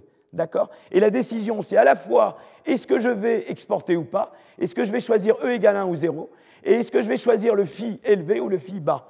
Vous voyez que pour un phi donné, eh bien, euh, euh, pour, un, par exemple, ici, disons, il y a uniquement les phi au-dessus de ce. Vous voyez, il faut que ceci soit positif. Pour exporter, je, serai exportateur si cette, je serai exportateur si seulement le phi est assez grand. Quoi. Sinon, ce n'est pas, pas, intéressant d'exporter. Pour exporter, il faut que phi fois t moins sigma a star soit plus grand que E, F, E. Et donc, il faut que le phi soit assez grand. Donc, vous voyez tout de suite ici, que si vous êtes très productif, ça, ça vous montre simplement à, niveau de, euh, euh, voyez, euh, que vous exportez, ça c'est simplement dire ce que j'ai mis là, c'est dire vous n'exportez que si vous êtes assez productif. Si mon phi est assez grand, j'exporte. Si mon phi est trop bas, j'exporte pas. D'accord? Mais là, je n'ai rien dit sur la décision d'innover ou pas d'innover. J'ai pris comme donnée la productivité. Donc là, je n'ai regardé que cette partie. Là, il y a le cut-off, phi bar. En dessous, j'exporte pas. Si je suis plus productif, j'exporte. Mais maintenant, il y a les décisions d'innover qui est là. Alors, innover, bah, si j'innove, j'ai une productivité plus grande, mais seulement ça me coûte FR. Le voilà, le FR. Coucou, là, vous voyez, là, c'est le même. Donc, Et donc, la question, c'est que je compare ça et ça. Et je vais innover si ça, c'est plus grand que ça. Mais vous allez voir que je vais innover d'autant plus que j'exporte également. Parce que quand j'exporte, eh bien, j'ai un marché plus grand pour l'innovation. Vous comprenez? J'aurais peut-être pas innové si j'étais forcé à E égale 0, mais je vais innover si tout d'un coup, je suis dans une situation où ça devient intéressant d'exporter. Et ça, c'est la complémentarité. Vous voyez, parce qu'en augmentant le phi, bah, si je peux exporter, si j'ai un marché d'export auquel je n'avais pas accès avant, vous voyez que ça augmente beaucoup ce que je vais avoir. Avant, le phi de, de multiplier seulement le A, et maintenant il augmente A plus ça. Bah, ça devient beaucoup plus intéressant d'investir en, recherche et d'innover si je peux avoir un marché plus grand. ça, c'est la taille de marché qui augmente. Donc, en gros, ce qui se passe, c'est qu'on peut, représenter la, valeur initiale du phi et par combien j'augmente phi si j'investis dans la R&D. Quand phi est, très bas, vous voyez que ici, ce qui se passait, c'est que quand, quand, phi est bas initialement, eh bien, je suis exactement dans la situation où j'étais tout à l'heure. Mon phi initial est bas, mais si j'investis, vous voyez, si j'investis, et que à ce moment-là, il faut qu'évidemment le 1 soit assez grand. Si, mon phi 0 est très bas, il faut que le phi 1 soit très très grand pour que ça vaille le coup de dire je vais investir et je vais payer le coût d'exportation. Si j'ai déjà un phi proche du cut-off, je n'ai pas besoin que, le, que le phi 1 soit élevé pour que, il suffit un peu plus élevé pour que je paye le coût pour passer le seuil d'exportation. Voyez Mais ce qui est intéressant, c'est évidemment passer de là à là. Il y avait, ça, c'est la, personne qui se trouve là, un petit phi. Il aurait, sans, sans possibilité euh, euh, euh, d'exportation, il n'aurait pas, pas investi, mais en ayant la possibilité d'importation, pour peu que le FI1 soit assez élevé, il va se mettre à la fois à exporter et à investir. Les deux vont se passer. Voyez, c'est ça qu'ils qui analysent. Alors, euh, euh, donc si les gains de productivité en cas de réorganisation sont trop faibles, si les gains de productivité 1 moins 0 sont trop faibles, ben, les usines, les, entreprises n'investissent jamais et elles n'exportent que si la productivité est supérieure au, threshold, euh, au seuil ici, d'accord? Mais l'intéressant, c'est que si la productivité initiale est faible, mais soit que, euh, euh, eh bien, ou bien le gain de productivité est faible et donc je, vais continuer de ne pas investir et de ne pas exporter, ou le gain de productivité est élevé et à ce moment-là, ça vaut la peine si le droit de douane est faible, d'à la fois devenir exportateur et d'investir dans la R&D pour profiter du marché américain. voyez, donc, donc voilà. Donc en gros, c'est cette, cette, cette chose-là, il y a cette complémentarité. Je vais investir à la fois dans la R&D et l'exportation si ça fait grossir mon marché suffisamment et que le gain en productivité est suffisamment grand. À ce moment-là, je passerai de non-exportateur, non-innovateur à exportateur, innovateur. Voilà. Donc euh, maintenant, donc, euh, donc, il regarde ça sur euh, des données empiriques et il regarde les données canadiennes. Donc en gros, ce qui se passe, c'est ça. Lui, il regarde l'effet d'une réduction de taux. voyez Et la réduction de taux, elle vous déplace le cut-off. Et vous voyez que les firmes qui sont là, c'est des firmes qui auraient été, vous voyez, c'est très intéressant dans cette zone, ça déplace cette, cette région, vous voyez, cette, cette partition de l'espace, et déplacer quand j'ai un taux plus faible, et vous voyez que les firmes qui sont là dans la zone gris clair, c'est typiquement des firmes qui, avant la libéralisation du commerce avec les États-Unis, auraient été non exportateurs, non investisseurs en RD, et qui deviennent tout à parce qu'elles étaient en dessous de la, droite pleine, mais elles se retrouvent au-dessous de la nouvelle droite, qui est la droite en pointillé, et elles deviennent tout d'un coup exportatrices et innovatrices. Vous voyez? Et ça, c'est très joli. Ça vous rend les deux en même temps. D'accord? Donc ils explorent le, libre-échange, l'accord de libre-échange en 89. Les négociations débutaient en septembre 85, processus long et difficile de négociation entre républicains et démocrates, victoire de Bush en 88, de Bush père, entérine la mise en place du Free Trade Agreement, baisse des droits de douane entre les États-Unis et le Canada. Ces baisses de droits de douane diffèrent selon les, entreprises, selon les secteurs considérés, et on peut s'en servir comme d'instrument. C'est un facteur exogène. Et alors on voit tout de suite des choses très intéressantes. On voit tout de suite que, en fait, eh bien, à, partir de 89, vous voyez qu'il y a une augmentation euh, euh, des exports vers les États-Unis. Les, manufacturing exports du Canada grimpent après le Free Trade Agreement, donc il n'y a pas de mystère. Hein. Euh, donc ça, c'est voilà. et, évidemment, on va considérer, puisqu'on avait la partition, on va regarder des gens qui n'étaient pas exporteurs euh, qui n'exportent jamais, ni, ni, euh, ni, avant, ni après le, Free Trade Agreement. On regarde des gens qui euh, sont des new exporters, qui n'exportaient pas avant, mais qui exportent après. Et on regarde des gens qui étaient déjà exportateurs. Et on va les comparer. D'accord? Alors, qu'est-ce qu'on apprend? Eh bien, on apprend la chose suivante. C'est que d'abord, les nouveaux exportateurs, là on compare les nouveaux exportateurs et les, non-exportateurs. Donc c'est les nouveaux par rapport à ceux qui, n'exportaient pas avant, qui n'exportent pas après. On voit que les, nouveaux, les new exporters sont plus gros et l'important c'est qu'ils sont plus productifs. Donc c'est intéressant que comparé à ceux qui n'exportent jamais, ceux qui, euh, euh, euh, se mettent à exporter ont une productivité initiale un peu plus grande. Voilà. Donc ça c'est en accord avec ce que dit l'analyse, d'accord? La, deuxième ici, c'est que je compare ceux qui exportaient avant déjà avec ceux qui commencent à exporter. Et, ce qui est intéressant, c'est que euh, sur le plan de la productivité, eh bien, ceux qui étaient déjà exportateurs étaient évidemment plus productifs que ceux qui n'étaient pas exportateurs, évidemment, initialement. Et ça, c'est cette partie de l'analyse. Ceux qui étaient avant la libéralisation exportateur étaient au-dessus de ce point, tandis que ceux qui n'étaient pas étaient au-dessous de ce point. Et on retrouve bien dans l'analyse empirique les prédictions du modèle. D'accord? Donc ça, c'est la première chose. Ensuite, qu'est-ce qu'on va regarder? Ben, On va regarder les gains de productivité. Donc on va regarder la, la productivité du travail en 96 divisée par la productivité du travail en 88. D'accord? Et on classe les entreprises en cinq groupes selon le niveau de productivité en 88, d'accord, des entreprises les moins productives aux entreprises les plus productives. Et, euh, euh, ce qu'on regarde, c'est qu'on fait une régression. Euh, on, étudie on utilise l'évolution des droits de douane pour instrumenter l'effet de l'exportation. Et on va regarder l'effet que ça a sur la productivité. Et on voit la chose très intéressante, c'est qu'on observe un effet positif et significatif des exportations sur les gains de productivité, voyez, sur l'ensemble des firmes. Euh, euh, donc ça, c'est quand on fait la régression OLS, et ça, c'est quand on fait la régression en instrumentant par euh, le, Free Trade Agreement, ok? Et on voit qu'à chaque fois, il y a un effet causal, là, ici, on voit un effet causal de,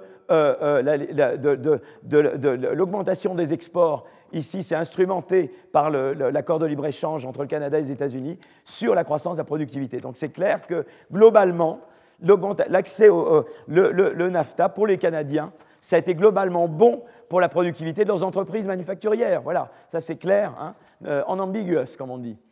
et alors le truc intéressant, c'est qu'on peut regarder également, on, classe des, des, moins productifs vers les plus productifs. Et ce qui est très intéressant, c'est que c'est particulièrement ceux qui étaient moins productifs qui ont profité des exports. Vous voyez, ceux qui étaient déjà très productifs, eh bien, évidemment, quand ils font de la, eh, eh bien, ils étaient déjà, ceux qui étaient déjà très productifs exportaient déjà, et, euh, euh, et, donc pour eux, ça ne fait pas un grand changement qu'il y ait, le, le, Free Trade Agreement. Vous comprenez? Pour qui ça fait une grosse différence? Pour ceux qui n'étaient pas assez productifs pour exporter initialement, qui du coup deviennent productifs, euh, qui du coup ont un marché grand avec, le, avec, avec la libéralisation des échanges, et qui du coup disent je vais investir parce que je, vais avoir un gain important. Vous voyez, je veux dire, si c'était déjà assez productif, ben, mon gain de productivité est déjà pas très grand que je peux faire, et en plus j'étais déjà exportateur. Si j'étais avec une productivité initiale faible, et que, et que ça me permet d'être exportateur, et, je fais ce gain de productivité, ben, je fais un gain de productivité plus gros avec, avec, avec le fait que mon marché augmente beaucoup plus, puisque au début, je n'étais pas exportateur et que je deviens exportateur. voyez? Et on voit très très bien euh, cette différence-là. Voilà, donc on a des résultats en accord avec le modèle et on montre en fait, vous voyez, quand vous étiez déjà là, eh ben, votre gain de productivité est faible puisque vous passez de, cette productivité-là à celle-là, vous voyez, c'est des productivités faibles, tandis que là, ben, si vous démarrez d'un phi initial très faible, ben, vous allez à phi 1 et le phi 1 moins phi 0, là, est élevé, tandis que là, le phi 1 moins phi 0, il est faible. Vous avez forcé, donc, quand vous, vous avez une productivité initiale faible, eh bien, vous allez avoir des gros gains de productivité, tandis que là, vous allez avoir des gains de productivité plus faibles. Vous étiez déjà très très bon. Euh, euh, et c'est tout à fait en accord avec ce que dit le modèle. Hmm. Donc euh, voilà, donc ce que dit Treffler, c'est que les exports, eh bien, ça, ça augmente l'incitation à, innover, ça augmente la productivité, et ça l'augmente d'autant plus si vous étiez une entreprise qui était pas la plus avancée dans le secteur où vous étiez au départ. Voilà. Euh, et, donc c'était un peu ça, c'est ça qui est un peu l'analyse euh, qui est montrée dans, dans, dans, Treffler. Alors je vais maintenant euh, passer à un autre papier qui est une recherche que je fais moi en ce moment avec Mélitz, justement, avec, le, avec le même Mélitz dont je parlais tout à l'heure. Il est quelle heure maintenant? Il est 3h23, donc j'ai juste le temps. Donc je vais vous montrer affichage, mode plein écran. Voilà, il faut que je retrouve maintenant je vais boire un petit peu d'eau.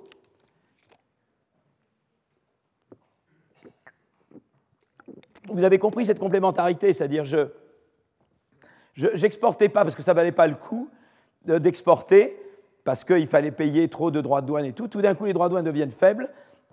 Du coup, ça veut dire que ça vaut le coup d'exporter pour peu que je fasse la productivité nécessaire, mais du coup, je suis plus incité à augmenter ma productivité pour pouvoir devenir exportateur, quand exportateur devient très intéressant. Et donc, j'ai une incitation indirecte par l'exportation à, euh, investir en R&D euh, que je n'aurais peut-être pas eu si le marché n'était pas, euh, si pas devenu plus accessible pour moi grâce à, cette, à, cet accord de libre-échange entre le Canada et les États-Unis. Donc c'était cette complémentarité que je voulais mettre en évidence. Alors là, ici, donc on fait un, eux regardent, ce qu'avait regardé Treffler, c'était l'effet du commerce sur, la, sur disons, l'augmentation de productivité, qui est une manière de, regarder l'innovation. Mais nous, on a ici des données, euh, euh, on a des données euh, sur, sur les brevets.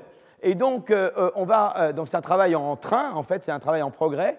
Euh, avec Marc Melitz, qui est donc à Harvard, euh, Antonin Bergeau, qui est, euh, mon, étudiant et qui est à la Banque de France et à London School of Economics, et Mathieu Lequin, qui est INSEE, Banque de France.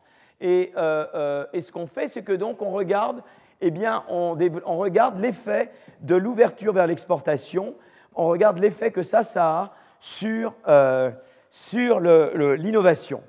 Et, et, à nouveau, on nous, on veut mettre en évidence les effets de taille de marché alors évidemment, dans Treffler, on voit surtout l'effet de taille de marché. Il ne parle pas d'effet concurrence et il ne parle pas d'effet d'externalité. Et il ne parle pas de brevet.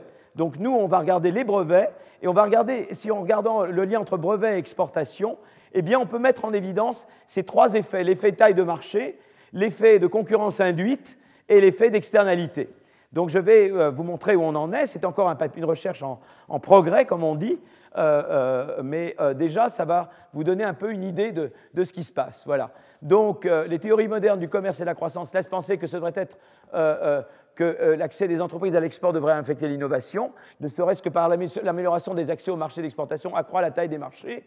De plus, nous savons que le commerce induit des externalités de connaissances, mais ça, je ne l'ai pas montré empiriquement euh, jusqu'à maintenant. Et puis, il y, a euh, les effets de concurrence. Donc, et je veux évidemment capturer le lien causal d'exportation vers innovation. Hein. Je ne suis pas tellement intéressé par cette partie-là, je suis intéressé plutôt par cette partie-là, hein. l'effet d'export vers innovation. D'accord? Donc, on a des données qui couvrent toutes les entreprises exportatrices françaises. Donc, ça, ce qui est intéressant, c'est qu'on a des données exhaustives sur les entreprises françaises, et euh, ça couvre toutes les entreprises françaises. Et c'est des données très secrètes. Euh, en général, il faut être à côté de Mathieu pour pouvoir regarder. En général, je ne peux montrer que des images. Je vais vous montrer des images. Je peux vous montrer un tableau, mais pour pouvoir montrer un tableau, il faut l'accord de 10 bureaux. Ça prend beaucoup de temps. Euh, et sinon, je peux prendre des photos et vous montrer les photos. Voilà. En gros, c'est ça. Quoi. Je peux à peine me montrer moi-même, voyez, sans accord. Voilà. Donc, euh, euh, c'est très sérieux, ces choses-là.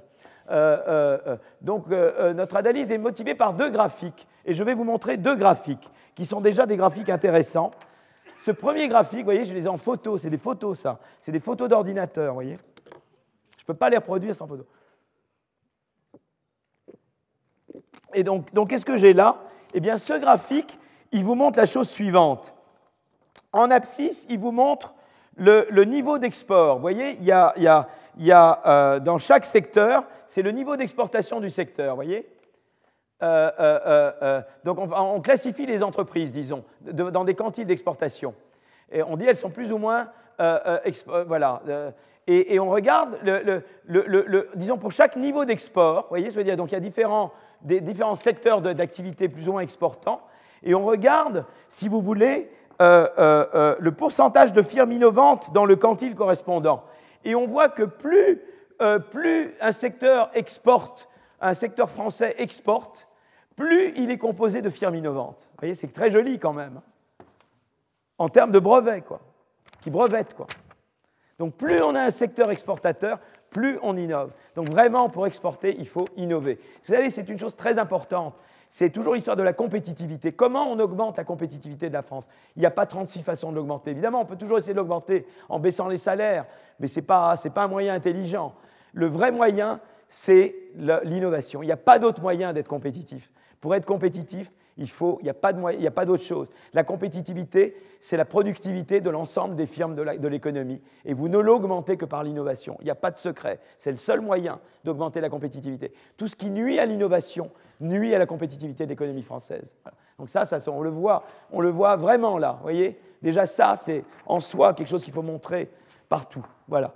Donc, euh, euh, euh, donc la deuxième figure, évidemment, vous voyez ces quelques points, on, montre la chose très intéressante c'est plus nombreux sont les pays où on exporte, plus nombreux sont les pays qui citent vos innovations. C'est très intéressant. C'est-à-dire que voilà, on regarde différentes entreprises, on connaît leurs brevets et on connaît les pays qui citent vos brevets. C'est merveilleux, non? Et on voit que plus on exporte dans un nombre important de pays, plus vous êtes cité par un nombre important de pays. Donc c'est l'effet de spillover dont je vous ai parlé là, l'effet d'externalité de savoir. En exportant, vous vous faites connaître également. Les gens savent qui vous êtes. Les gens regardent ce que vous avez fait avant également. Ils citent pas seulement ce que vous faites une fois que vous êtes dans le pays, ils citent également plus ce que vous avez fait avant d'arriver. Ils veulent savoir qui vous êtes. Ils regardent votre CV, qu'est-ce qu'il a fait? Et, ils apprennent à vous connaître. C'est très important ça. On reste provinciaux si on n'exporte pas. Voilà, très important. Voilà.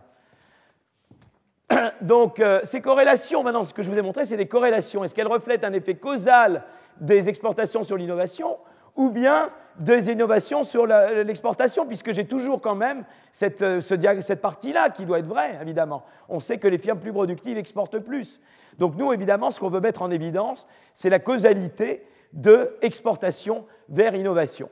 Donc une première tentative pour comprendre ces modèles au niveau des entreprises, euh, euh, eh bien, c'est de matcher des données de brevets, de bilan financier des entreprises et de douane. Et donc toute la difficulté, ça a été d'aller à un niveau très fin on avait des données de brevets, on avait des données sur les caractéristiques des entreprises et on avait des données de douane pour savoir où elles exportent etc. Et on connaît pour toutes les entreprises françaises tous les pays où elles exportent. C'est un énorme travail. Hein. Partout où elles exportent. D'accord? Et alors évidemment, on a un modèle, on a une manière de, produire, mais quand je dis modèle, c'est un, évidemment, il faut un cadre théorique. Et donc, évidemment, dans la première partie du papier, que je ne vous inflige pas, euh, on a un modèle euh, euh, où en fait on a une économie qui est constituée d'un ensemble d'entreprises, mais qui sont hétérogènes. Il y a des, entreprises plus productives que d'autres, qui ont des coûts de production plus élevés que d'autres. D'accord? Il y a des entreprises plus frontières et, des entreprises moins frontières, comme on dit. Hein? L'innovation permet aux entreprises de réduire leurs coûts de production d'un montant qui augmente avec la taille de l'investissement dans l'innovation. Plus vous investissez dans l'innovation, plus eh vous réduisez vos coûts de production. Et on illustre ça avec les firmes françaises qui exportent en Chine l'augmentation de la demande chinoise pour les produits des entreprises françaises, eh bien, elle aura deux effets principaux sur les incitations des entreprises. Il y aura d'abord l'effet direct de taille du marché. Donc là, je ne fais que répéter. Vous voyez, je vous fais la répétition, c'est pour tester sur vous si vous retenez ce que j'ai dit dans la première heure. Il y a d'abord l'effet direct de la taille du marché. Un marché élargi pour les exportations augmentera les montants des rentes pour un, un innovateur et donc augmente évidemment les incitations à innover pour avoir ces rentes. Et puis il y a un effet de concurrence induit. Le développement du marché des exportations peut attirer de nouvelles entreprises sur le marché chinois et plus généralement augmente la concurrence entre les exportateurs sur les marchés chinois. Mais cet effet de concurrence peut décourager les entreprises françaises dont les coûts de production sont plus élevés et au contraire encourager celles qui sont déjà très très bonnes. Donc la prédiction que l'on fait là, c'est celle d'un choc positif que les exportations auraient sur l'innovation pour les entreprises plus proches de la frontière et euh, négatif sur euh, l'innovation de celles qui sont euh, plus loin de la frontière. Alors évidemment, on pourrait dire, mais comment ça se réconcilie avec euh, Treffler, qui trouvait un effet sur la croissance? Mais il se peut aussi que quand j'innove, que je suis loin de la frontière, la taille de mes innovations est plus grande. Donc il y a peut-être un effet de fréquence et de taille qui vont dans un sens inverse. Mais ça, c'est une question qu'on peut se poser. Comment je réconcilie ça avec Treffler? Je pense que c'est le fait que quand je suis plus bas, quand j'innove, j'innove par beaucoup plus. Quoi. Donc voilà. Alors les, les données de brevets j'ai des données de brevets, pas de stats, qui m'informent sur les brevets déposés, les pays de résidence et les citations des brevets. J'ai des données fiscales, donc l'information de bilan pour chaque entreprise enregistrée en France de 1993 à 2012. Je connais les ventes totales, les ventes à l'export, le nombre d'employés, etc., le secteur à laquelle la firme appartient. Et j'ai les données douanières qui vous donnent de l'information sur le commerce des entreprises, sur partout où ils exportent et combien ils exportent de 1993 à 2014 contiennent des flux d'exportation presque complets par entreprise et par destination, à un niveau très détaillé concernant les produits. Et on a plus de 10 000 catégories. C'est énorme comme base de données. C'est beaucoup, beaucoup plus gros que Treffler et tout ce qui C'est vraiment de loin, sur les exports, l'étude la, euh, la plus grosse. Pour relier les données fiscales d'entreprise aux données de brevets, on utilise un algorithme de matching basé sur le numéro administratif des entreprises. Évidemment, tout est anonymisé, bien évidemment. Et donc là, je vais simplement vous montrer quelques, quelques diagrammes. Regardez là, c'est très intéressant. Vous avez le tableau du haut et le tableau du bas. Le tableau du haut vous montre, c'est des statistiques descriptives. Ils vous disent là que c'est le nombre de pays. Donc ça, ça veut dire qu'une firme, elle, euh, euh, elle augmente, euh, elle augmente, elle a au moins un pays où elle exporte. Là, au moins deux pays, au moins trois, cinq pays, etc. D'accord? Et toutes les firmes, voilà, on a ça, c'est le nombre de. Et, là, euh, euh, là c'est le nombre de brevets et plus, d'accord? Et ce qui est très intéressant, c'est qu'on voit dans ce tableau que. Euh, on voit dans ce tableau que, en fait, eh bien, plus, plus on, brevette, plus on plus, plus on exporte dans plus de pays. Vous voyez, plus, plus on brevette, plus on exporte dans beaucoup de pays. Et donc, et donc ça, c'est très intéressant. Donc, plus je fais des brevets, plus euh, j'exporte dans beaucoup de pays. Donc le brevet est une manière, est relié au fait que vous exportez dans plus de pays. D'accord? Donc ça, ça vient de manière très claire. Le tableau du bas, il vous dit que plus on brevette, plus on exporte dans beaucoup de pays et plus on représente une partie importante dans la valeur des exports. Voilà, euh, c'est-à-dire que voilà, plus je brevette, plus j'exporte dans plus de pays et plus je représente une part élevée dans la valeur totale des exportations. Donc ça, c'est des, corrélations que ça vous donne. Hein. Et ce qui est très intéressant, c'est que euh, j'ai 2,7% euh, des firmes qui font au moins un brevet. D'accord? C'est 2,7% des firmes qui font un brevet, au moins, et, et elles représentent 48,4% de la valeur des exportations. Donc ça, c'est très intéressant.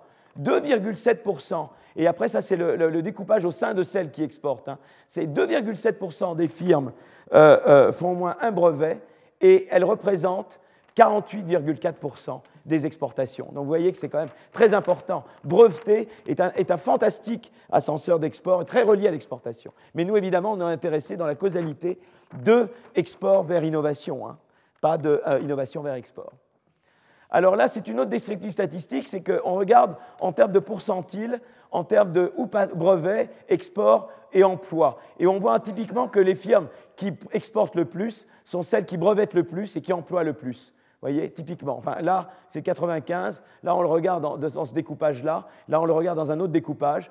Mais c'est très intéressant parce que ça veut dire qu'en fait, globalement, eh bien, quand on dit qu'il faut favoriser la croissance et l'emploi, ben, il faut favoriser l'innovation. L'innovation, ça va avec l'export, ça va avec l'emploi. Vous voyez, c'est, tout ça va ensemble. Emploi, export, innovation, c'est trois variables qui vont très dans le même sens. Quoi. Et c'est ça que montre, que suggère ce diagramme. Ceux qui exportent, qui innovent très peu, exportent peu et emploient peu.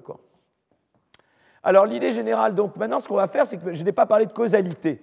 Donc ce qu'on va faire, c'est qu'on va construire un choc d'exportation.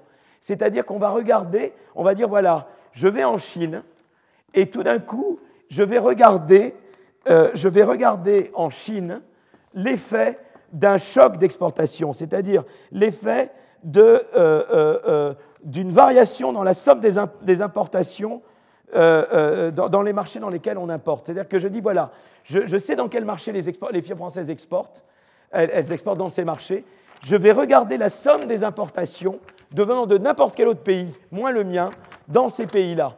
Et ça va mesurer la taille du marché. Vous voyez ce que je veux dire? Donc je vais mesurer, je vais instrumenter la taille du marché chinois par la quantité d'imports d'autres pays vers la Chine, autres que, que moi. Quoi. Vous voyez ce que je veux dire? Voilà. Et je regarde comment ça, ça varie. Ça, c'est mon choc d'importation. D'accord?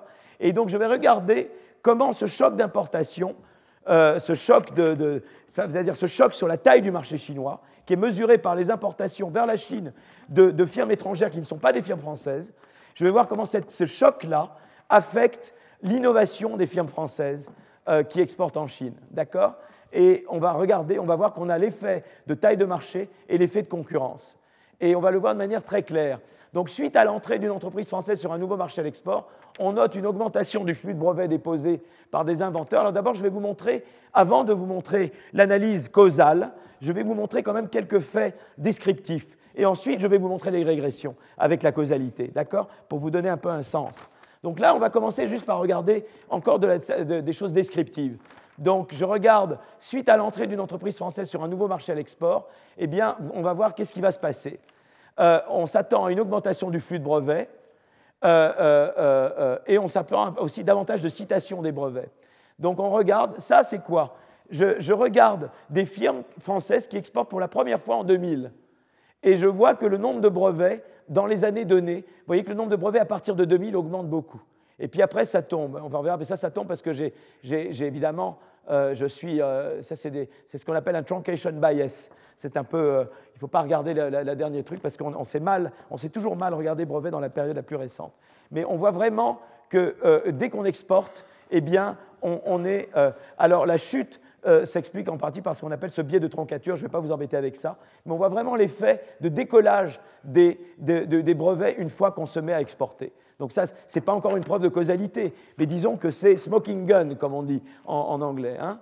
Euh, euh, et alors cette figure-là, elle vous montre le nombre de citations reçues par des entreprises. C'est-à-dire que je commence à exporter en 2000 et je vois que les citations, ça c'est les citations au bout d'un an, le bleu, et les citations au bout de trois ans, le rouge. Et puis les citations se mettent à baisser après. Alors c'est un effet de troncature, mais ça peut être aussi le fait que, euh, eh bien, il y a des entreprises qui sortent. Et en fait, je le vois, je le vois ici beaucoup mieux. Je vois que les entreprises qui restent plus de trois ans, eh bien, elles ont plus de citations. C'est-à-dire qu'évidemment, pour pouvoir être vraiment cité, il ne faut pas seulement arriver en Chine, mais il faut y rester. Si vous arrivez et que vous repartez, vous n'avez pas le temps d'être vraiment cité. C'est-à-dire qu'il faut réussir, quoi. Il faut arriver là-bas et ne pas repartir au bout de deux ans. Et quand vous êtes vraiment cité, c'est quand vous arrivez à exporter et que vous arrivez à vous implanter durablement. Alors là, vraiment, vous maximisez la chance d'être cité et d'avoir vraiment un impact technologique sur la Chine. Voilà. Donc ça, c'est très intéressant en soi. Je vais maintenant passer à la régression dont je vous avais parlé et je, regarde deux choses là. Donc, je regarde deux choses. ici, je regarde l'effet en haut, je regarde l'effet de export sur chacune de ces variables. Et là, c'est quand je ne corrige pas pour des effets fixes, et là, je corrige pour des effets fixes et des effets de taille. Mais l'important, c'est que export sur innovation, euh, euh, je vois qu'il y a euh, ce que je vois ici, elle disparaît quand je l'effet d'export sans innovation, elle, disparaît quand je corrige par la taille. Mais c'est parce que en fait, quand il y a de l'export, je grossis. Donc évidemment, quand je corrige pour la taille, c'est que évidemment l'effet passe par la taille. Quand j'ai corrigé par la taille, c'est que j'ai tué l'effet de, taille de marché quelque part. Voyez en fait, ce qui se passe, c'est que quand il y a un effet positif de euh, exporter sur innovation, c'est parce que justement, ça me permet de grandir. Si je corrige pour la taille, c'est-à-dire que je tue, je tue la, la taille comme source. Voyez ce que je veux dire Et c'est pour ça que je ne vois plus l'effet. Mais en fait, c'est par la taille que ça passe. L'export augmente, me donne une possibilité d'augmenter ma taille et donc de profiter plus de l'innovation. D'accord? Ce que je regarde dans le tableau du bas, c'est l'effet euh, euh, euh, d'innovation sur export. Et là, on voit vraiment que innovation, eh ben, ça fait que j'ai de meilleurs produits et les meilleurs produits me permettent d'exporter. Donc, donc c'est ça. Donc il y a des opportunités d'exportation. Donc si vous voulez, j'innove, ça me donne des bons produits qui font que j'ai plus de chances de pouvoir exporter. Et évidemment, euh, euh, euh, voilà. Et donc j'ai les deux choses. innover, je vois vraiment là les deux causalités. Innover me permet d'exporter mieux. J'ai des meilleurs produits que je peux exporter et, exporter, évidemment, me permet, m'incite à innover plus à partir du moment où euh, je profite de, l'exportation pour grandir. Si évidemment on m'oblige à ne pas grandir, euh, je tue cet effet-là. Hein. Euh, là maintenant, je regarde la régression. Et, là, je fais la régression et je régresse l'innovation par rapport au choc. Donc, je regarde vraiment la causalité de export vers innovation en regardant le choc. Et le, choc, c'est ce choc-là. Je regarde la variation des imports venant des pays autres que la France dans le marché dans lequel je suis. Alors, il n'y a pas que la Chine, je regarde tous les marchés dans lesquels vont les entreprises françaises, hein, puisque j'ai des données exhaustives. Je connais tous les pays où les entreprises françaises exportent, je fais la somme des exports de tous les pays, et je contrôle et j'instrumente à chaque fois la taille des marchés correspondants par la somme des imports dans les, pays autres que, la, somme des imports provenant de pays autres que la France vers les marchés vers lesquels vont les entreprises françaises. Et, euh, et on voit alors de manière très sympa, c'est que quand euh, les exports augmentent. Alors le D9, le HFR, euh, euh, c'est tout le monde. Le D9, c'est les pays plus développés. Et on voit que, en fait, si vous voulez, eh bien, l'effet sur l'innovation, eh bien, ça va être très intéressant parce qu'il il est particulièrement grand quand je suis frontière. L'effet du choc de demande va tendre en moyenne, quand c'est tous les pays à être positif, c'est l'effet de taille, mais euh, d'autant plus si je suis frontière, ça c'est l'effet de concurrence. Quand je suis frontière, je profite plus de l'innovation, je, profite plus, le escape competition est plus important. Quand je suis une firme plus frontière, j'ai d'autant plus intérêt à réagir à la concurrence induite en innovant plus, puisque je sais que j'ai une chance de faire mieux que les autres. Donc quand je suis frontière, le choc a un effet encore plus important. Quand je suis une firme frontière, j'ai l'effet de, concurrence et l'effet de taille de marché qui s'additionnent l'un à l'autre. Quand je suis une, firme pas frontière, ben, j'ai juste l'effet euh, de, taille de marché qui est un peu réduit par l'effet concurrence. Donc euh, voilà ce que j'obtiens là. Et, là, si vous voulez, on voit bien que c'est négatif dans le cas des. Euh, quand j'ai concurrence, ça, ça veut dire que je ne regarde que dans les chocs de demande que des importations venant des pays développés. Donc c'est ceux qui, évidemment, font plus concurrence à la France. Et je ne regarde que ces importations-là pour mesurer le choc de demande. Et là, on voit que si, à moins d'être frontière, et là, on voit que l'effet est très positif, parce que là, on voit vraiment l'effet concurrence plus fort que là. Mais alors que pour les firmes qui ne sont pas frontières, le fait que c'est plus de concurrence en provenance des D9, eh bien, fait que ça annule l'effet de market size. Vous voyez? Donc le fait que le market size soit moins élevé là que là, ça veut dire que pour des firmes qui ne sont pas frontières, le fait que je regarde juste la concurrence des pays développés, euh, des autres pays développés fait, que l'effet concurrence, là, est négatif et, en particulier, il annule en partie l'effet taille de marché. Tandis que quand je suis une firme frontière, l'effet concurrence, c'est l'effet escape competition qui renforce l'effet taille de marché. Et c'est pour ça qu'on trouve ici un, coefficient plus grand. Euh, euh, c'est pour ça qu'ici, on trouve un coefficient plus grand que là, alors que l'effet pour les autres est un coefficient moins grand que là. Voyez? Donc ça, c'est le... Et, là, on voit très très bien, euh, je, zoome sur les D9, c'est l'effet des, des, Voilà. Donc là, je regarde, euh, là, je vois vraiment que l'effet frontière est très important, mais l'effet de choc des, quand on est frontière est, très positif, alors que l'effet venant de la concurrence des, D9 est négatif pour quand je ne suis pas une entreprise frontière. Voilà, donc j'ai vraiment analysé les chocs d'exportation sur l'innovation. En effet, que cet effet d'autant plus positif que la firme est plus proche de la frontière technologique, parce que quand une firme est proche de la frontière technologique, l'effet de concurrence renforce l'effet de taille de marché, tandis que quand la firme est loin de la frontière technologique, l'effet de concurrence tend à en partie contrebalancer l'effet de taille de marché. Il joue négativement dans ce cas. Et vous voyez, c'est très intéressant, mais vraiment en évidence les effets de, concurrence et taille de marché. On n'a pas économiquement mis encore en évidence l'effet d'externalité, c'est programmé. Je vous l'ai montré simplement de manière suggestive dans des graphes. Je ne l'ai pas encore mis en évidence dans des régressions.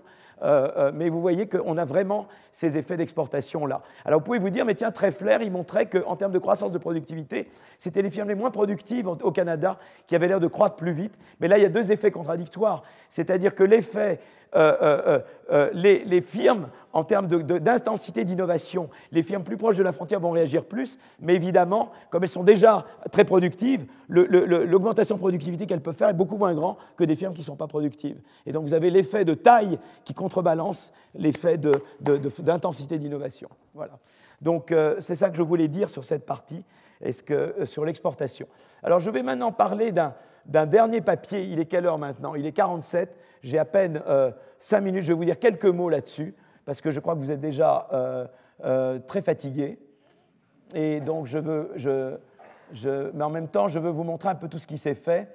Et c'est des travaux, c'est à nouveau que je me mette ça dans un modèle de croissance. Là, j'ai regardé de milieu très très fin, et il y a toujours l'idée, je voudrais mettre ça dans un modèle de croissance.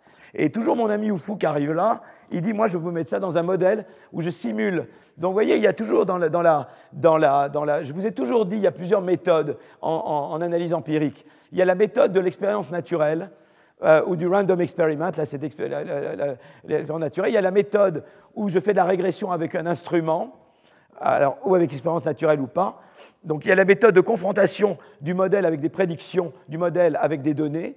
Et puis, il y a la méthode de simulation d'un modèle macroéconomique. Et donc, ce que fait Ufuk très bien, c'est la simulation de modèles macroéconomiques. Donc, euh, euh, donc on, veut regarder un petit peu la concurrence en RD. Là, j'ai toujours regardé comment le Canada réagit à l'ouverture du commerce avec les États-Unis. Comment euh, la RD ou l'innovation en Europe et aux États-Unis réagissent à l'ouverture du commerce avec la Chine. Comment l'innovation en France réagit aux exports. Mais maintenant, ce que j'aimerais, c'est regarder deux pays qui, font la concurrence en RD. Vous voyez ce que je veux dire? Et comment ça se passe d'un pays à l'autre? Et je veux juste vous montrer quelque chose. C'est qu'on est tous à faire de la RD. Et en fait, on voudrait un modèle global de l'économie mondiale où, en fait, tout le monde fait de la RD et chacun répond à la RD des autres, quelque part. D'accord? Et c'est un peu ça que font. Euh, euh, donc, je vais vous montrer très brièvement, parce que je n'ai pas le temps de faire beaucoup de choses. Je vais juste vous montrer quelques éléments. Je vais juste vous montrer euh, la chose suivante. Donc, ils regardent États-Unis et d'autres pays. Et en fait, ce qu'ils vont faire, c'est qu'on va regarder. Euh, euh, voilà, je vais vous montrer différents diagrammes. Alors, le diagramme qui est là, c'est la proportion annuelle de brevets enregistrés aux US par des inventeurs étrangers. C'est des données NSF, ça. Donc, c'est, alors la courbe rouge par rapport à la courbe, à la courbe bleue, j'ai oublié ce que c'était que la rouge par rapport à la bleue maintenant. Parce que, ah oui, la bleue, c'est les brevets, et la rouge, c'est les citations. Voilà. Euh, et on voit que, que ce soit par le nombre de brevets ou par le nombre de citations, eh bien, euh, euh, on voit que les États-Unis, entre 65 et 85, perdent leur, leur, leur position de leader en innovation. Un petit peu, quoi. Les autres en font un peu plus. Ils restent leaders globalement, mais ils perdent un peu de terrain vis-à-vis des autres. Et les autres ici, c'est le Canada, euh, l'Espagne, la France, euh, euh, l'Allemagne, l'Italie, le Japon et le Royaume-Uni. D'accord? Vis-à-vis de ces pays-là, on voit que entre 65 et 85, les États-Unis perdent du terrain. D'accord? Alors, et on le voit ici également, c'est très intéressant ce diagramme, parce que ce diagramme, il vous montre la chose suivante. On regarde trois types de secteurs. On regarde des secteurs où les États-Unis ont le lead, alors le, bleu foncé, c'était avant, et plus on va dans le rouge, plus c'est récent. D'accord? Et c'est sur la période de, 65-85, hein, je crois, c'est ça. Hein? et, alors ça, c'est les secteurs où les Américains avaient un lead en termes de brevets très très clair. Ça, c'est le secteur où ils sont où c'est les, étrangers qui avaient un lead, et le troisième, c'est les secteurs où les Américains étaient à peu près à part égale, neck and neck, comme on dit, avec les étrangers. Et ce qu'on voit, ça c'est en termes de brevets et en termes de citations. Et ce que vous voyez, c'est que cette courbe-là, elle est descendante. C'est-à-dire que euh, de moins en moins, euh, là où les Américains avaient un lead, ils ont de moins en moins de lead. Dans les secteurs où ils avaient un gros lead, le lead baisse. Et, dans les secteurs, euh, ça qui est intéressant, dans les secteurs où ils n'étaient pas, pas en lead, ils augmentent un peu. Il y a une convergence en fait. Il y a une convergence, c'est-à-dire dans les secteurs où ils étaient très lead, ils ont perdu leur lead entre 65 et 85. Le plus important, c'est la gauche. C'est que vous voyez que, en fait, euh, euh, les Américains. Alors, ça, je ne sais pas si ça, c'est les pays qui n'étaient pas lead. Donc, c'est eux qui augmentent, là, je pense. Hein. C'est ça. Ici, c'est la part des pays. Les pays qui n'étaient pas lead du tout, euh, ils n'étaient pas lead et ils deviennent de plus en plus lead. Des pays qui étaient neck à neck deviennent plus. Mais on voit vraiment que l'Amérique perd du terrain. L'Amérique perd du terrain. On le voit vraiment ici très clairement. Et euh, alors l'idée, c'est de dire, ben voilà, les Américains réagissent. Qu'est-ce qu'ils font les Américains? Ils vont faire, euh, vont, faire une politique qui va inciter à la RD. Et qu'est-ce qu'ils vont faire? Ben, Ils vont faire comme ce qu'on avait vu la dernière fois, les tax credits en Angleterre. Ben, eux, ils vont faire du tax credit aux États-Unis. C'est les réformes Reagan pour le tax. Et ils vont induire de la RD et donc de l'innovation, et donc ils vont augmenter leur part de marché. Et donc, qu'est-ce qui va se passer? Ben, il, y a le, Economic Recovery Tax Act de 81, le Tax Reform Act de 86, 86, 88, et, euh, euh, et ça s'est fait au niveau des... Et vous avez, ça c'est au niveau fédéral, et vous avez également au niveau des États, différents États qui commencent à faire des choses, et passer des législations fiscales favorables à l'innovation, commençant par le Minnesota, et après suivi par d'autres. Et euh, ce diagramme-là vous montre, euh, euh, vous montre en fait eh bien, l'évolution du taux moyen de tax credit en, US aux États-Unis et ça monte au cours du temps. Ça, c'est vraiment, c'est à la fois le nombre d'États, vous voyez le nombre d'États qui adoptent et, et, la courbe, elle vous montre le, credit rate. C'est-à-dire qu'en moyenne, le taux, le taux disons, de, le tax credit augmente et le nombre d'États qui font du tax credit augmentent. Voilà, c'est ça qui est intéressant. C'est qu'à la fois, vous avez, au niveau fédéral, vous avez euh, une législation de plus en plus favorable et de plus en plus d'États qui font des législations favorables euh, à la RD. D'accord? Donc, euh, et on peut voir ici, ce diagramme-là vous montre les, la, RD, les, subventions à la, les tax credits aux États-Unis. Et vous voyez, juste à part les, le South Pacific, on voit que tous les autres pays sont dominés. Les États-Unis vraiment font un énorme effort pour augmenter les subventions en fait à la R&D comparé aux autres, hein, si ce n'est les South Pacific, mais euh, qui ici augmentent beaucoup. Mais c'est intéressant parce que jusque dans les années 90, les États-Unis mettent le gros coup de collier et après les autres. Donc on va, on va regarder, mais là maintenant après vous avez des tax credits pour les, les South Pacific, d'accord? Alors maintenant on regarde un petit peu ce qui se passe et là je vais vous montrer des choses. Là, je vais de 75 à 85. Et ça, c'est là, euh, euh, de 75 à 85, c'est la densité de RD aux États-Unis qui augmente. Donc elle augmente, il n'y a pas de problème. Et après, qu'est-ce qui va se passer? Eh bien, euh, les, États-Unis font cet effort de RD. Et vous voyez, regardez, ça, c'était les secteurs où les, États-Unis avaient un lead. Elles étaient très élevées, puis ils avaient réduit leur lead. Et vous voyez que maintenant, ils le réaugmentent. Là, j'ai étendu la période par rapport à là j'ai augmenté la période. Là, je m'arrêtais à 95 et maintenant, je vais, je vais jusqu'à 2000, jusque, je vais jusqu'à 2013, quoi. Et jusqu'à, je vais, je, j'augmente jusqu'à 95, je m'arrêtais à 85 et je vais jusqu'à 95, j'augmente de 10 ans. Et vous voyez que là, vous voyez que le nombre de secteurs, voyez, où, euh, les, US ont, un leadership en brevet, eh bien, se remet à augmenter. Il n'y a, a, pas de miracle. Vous investissez en R&D, bah, ça aide beaucoup voyez? Et là, on avait le. Vous vous souvenez, c'était la proportion des foreign patents et des foreign citations. Quand je m'arrêtais là, vous voyez que ça augmentait, et vous voyez que maintenant, la courbe s'est inversée. Vous voyez? Les Américains ont rétabli la barre. Vous voyez? Eh bien là, je montre le, per capita GDP des, autres pays par rapport aux, Américains. Ils rattrapaient, mais le rattrapage s'arrête 95 jusqu'en 2000, jusqu'en 2000, jusqu'à la crise en gros. Hein. Euh, euh, euh, donc c'est intéressant. Et donc on peut faire une régression de, la R&D ou des brevets sur les state credit, et on peut à chaque fois montrer que la corrélation est, positive et, instrumentée par les réformes et ça marche très très bien, évidemment, il n'y a pas de secret. Les, réformes vous aident à faire de la RD. Et donc là, ils ont un modèle. Donc ce qu'ils font, c'est, je ne vais pas rester longtemps parce qu'il est déjà l'heure, ce qu'ils font, c'est qu'ils font un modèle à deux pays. Euh, euh, chaque pays peut investir en RD, rattraper l'autre. Donc un pays peut rattraper un autre pays ou dépasser un autre pays. et, c'est un modèle de croissance à deux pays, donc, et ils simulent ce modèle, et en fait, ils montrent qu'en fait, eh ben, le modèle reproduit vraiment les, estimations, les, données économiques. Ils arrivent avec un modèle très simple à tout reproduire. Ils peuvent montrer jusqu'en 85 le décrochage US, mais en même temps, euh, ils peuvent montrer que ce décrochage s'arrête de 85 et, qu'en fait la courbe s'inverse entre 85 et 95. C'est vraiment un modèle là où il y a des pays qui se font la concurrence en RD. Et cette concurrence en RD se traduit évidemment à la fois par des performances relatives en, en brevet, mais également par des, par des évolutions relatives de PIB par tête qui évidemment sont affectées par ça. Voilà. Donc je ne veux pas. Voilà comment la R&D réagit aux subventions, comment euh, la part des importations euh, voyez, qui augmentait de 75 à 85, la courbe s'inverse de 85 à 95. Et donc, euh, vous voyez, ça montre vraiment que ça, c'est le counterfactual. Donc, ça, c'est euh, ça montre, le rouge montre que ce qui serait passé s'il n'y avait rien eu. et on voit, là, c'est le counterfactual.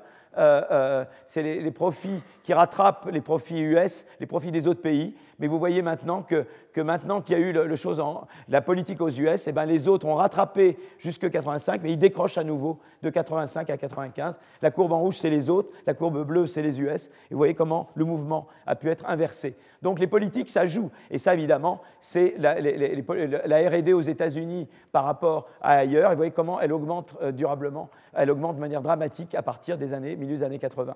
Donc si vous voulez, la politique, ça joue un rôle.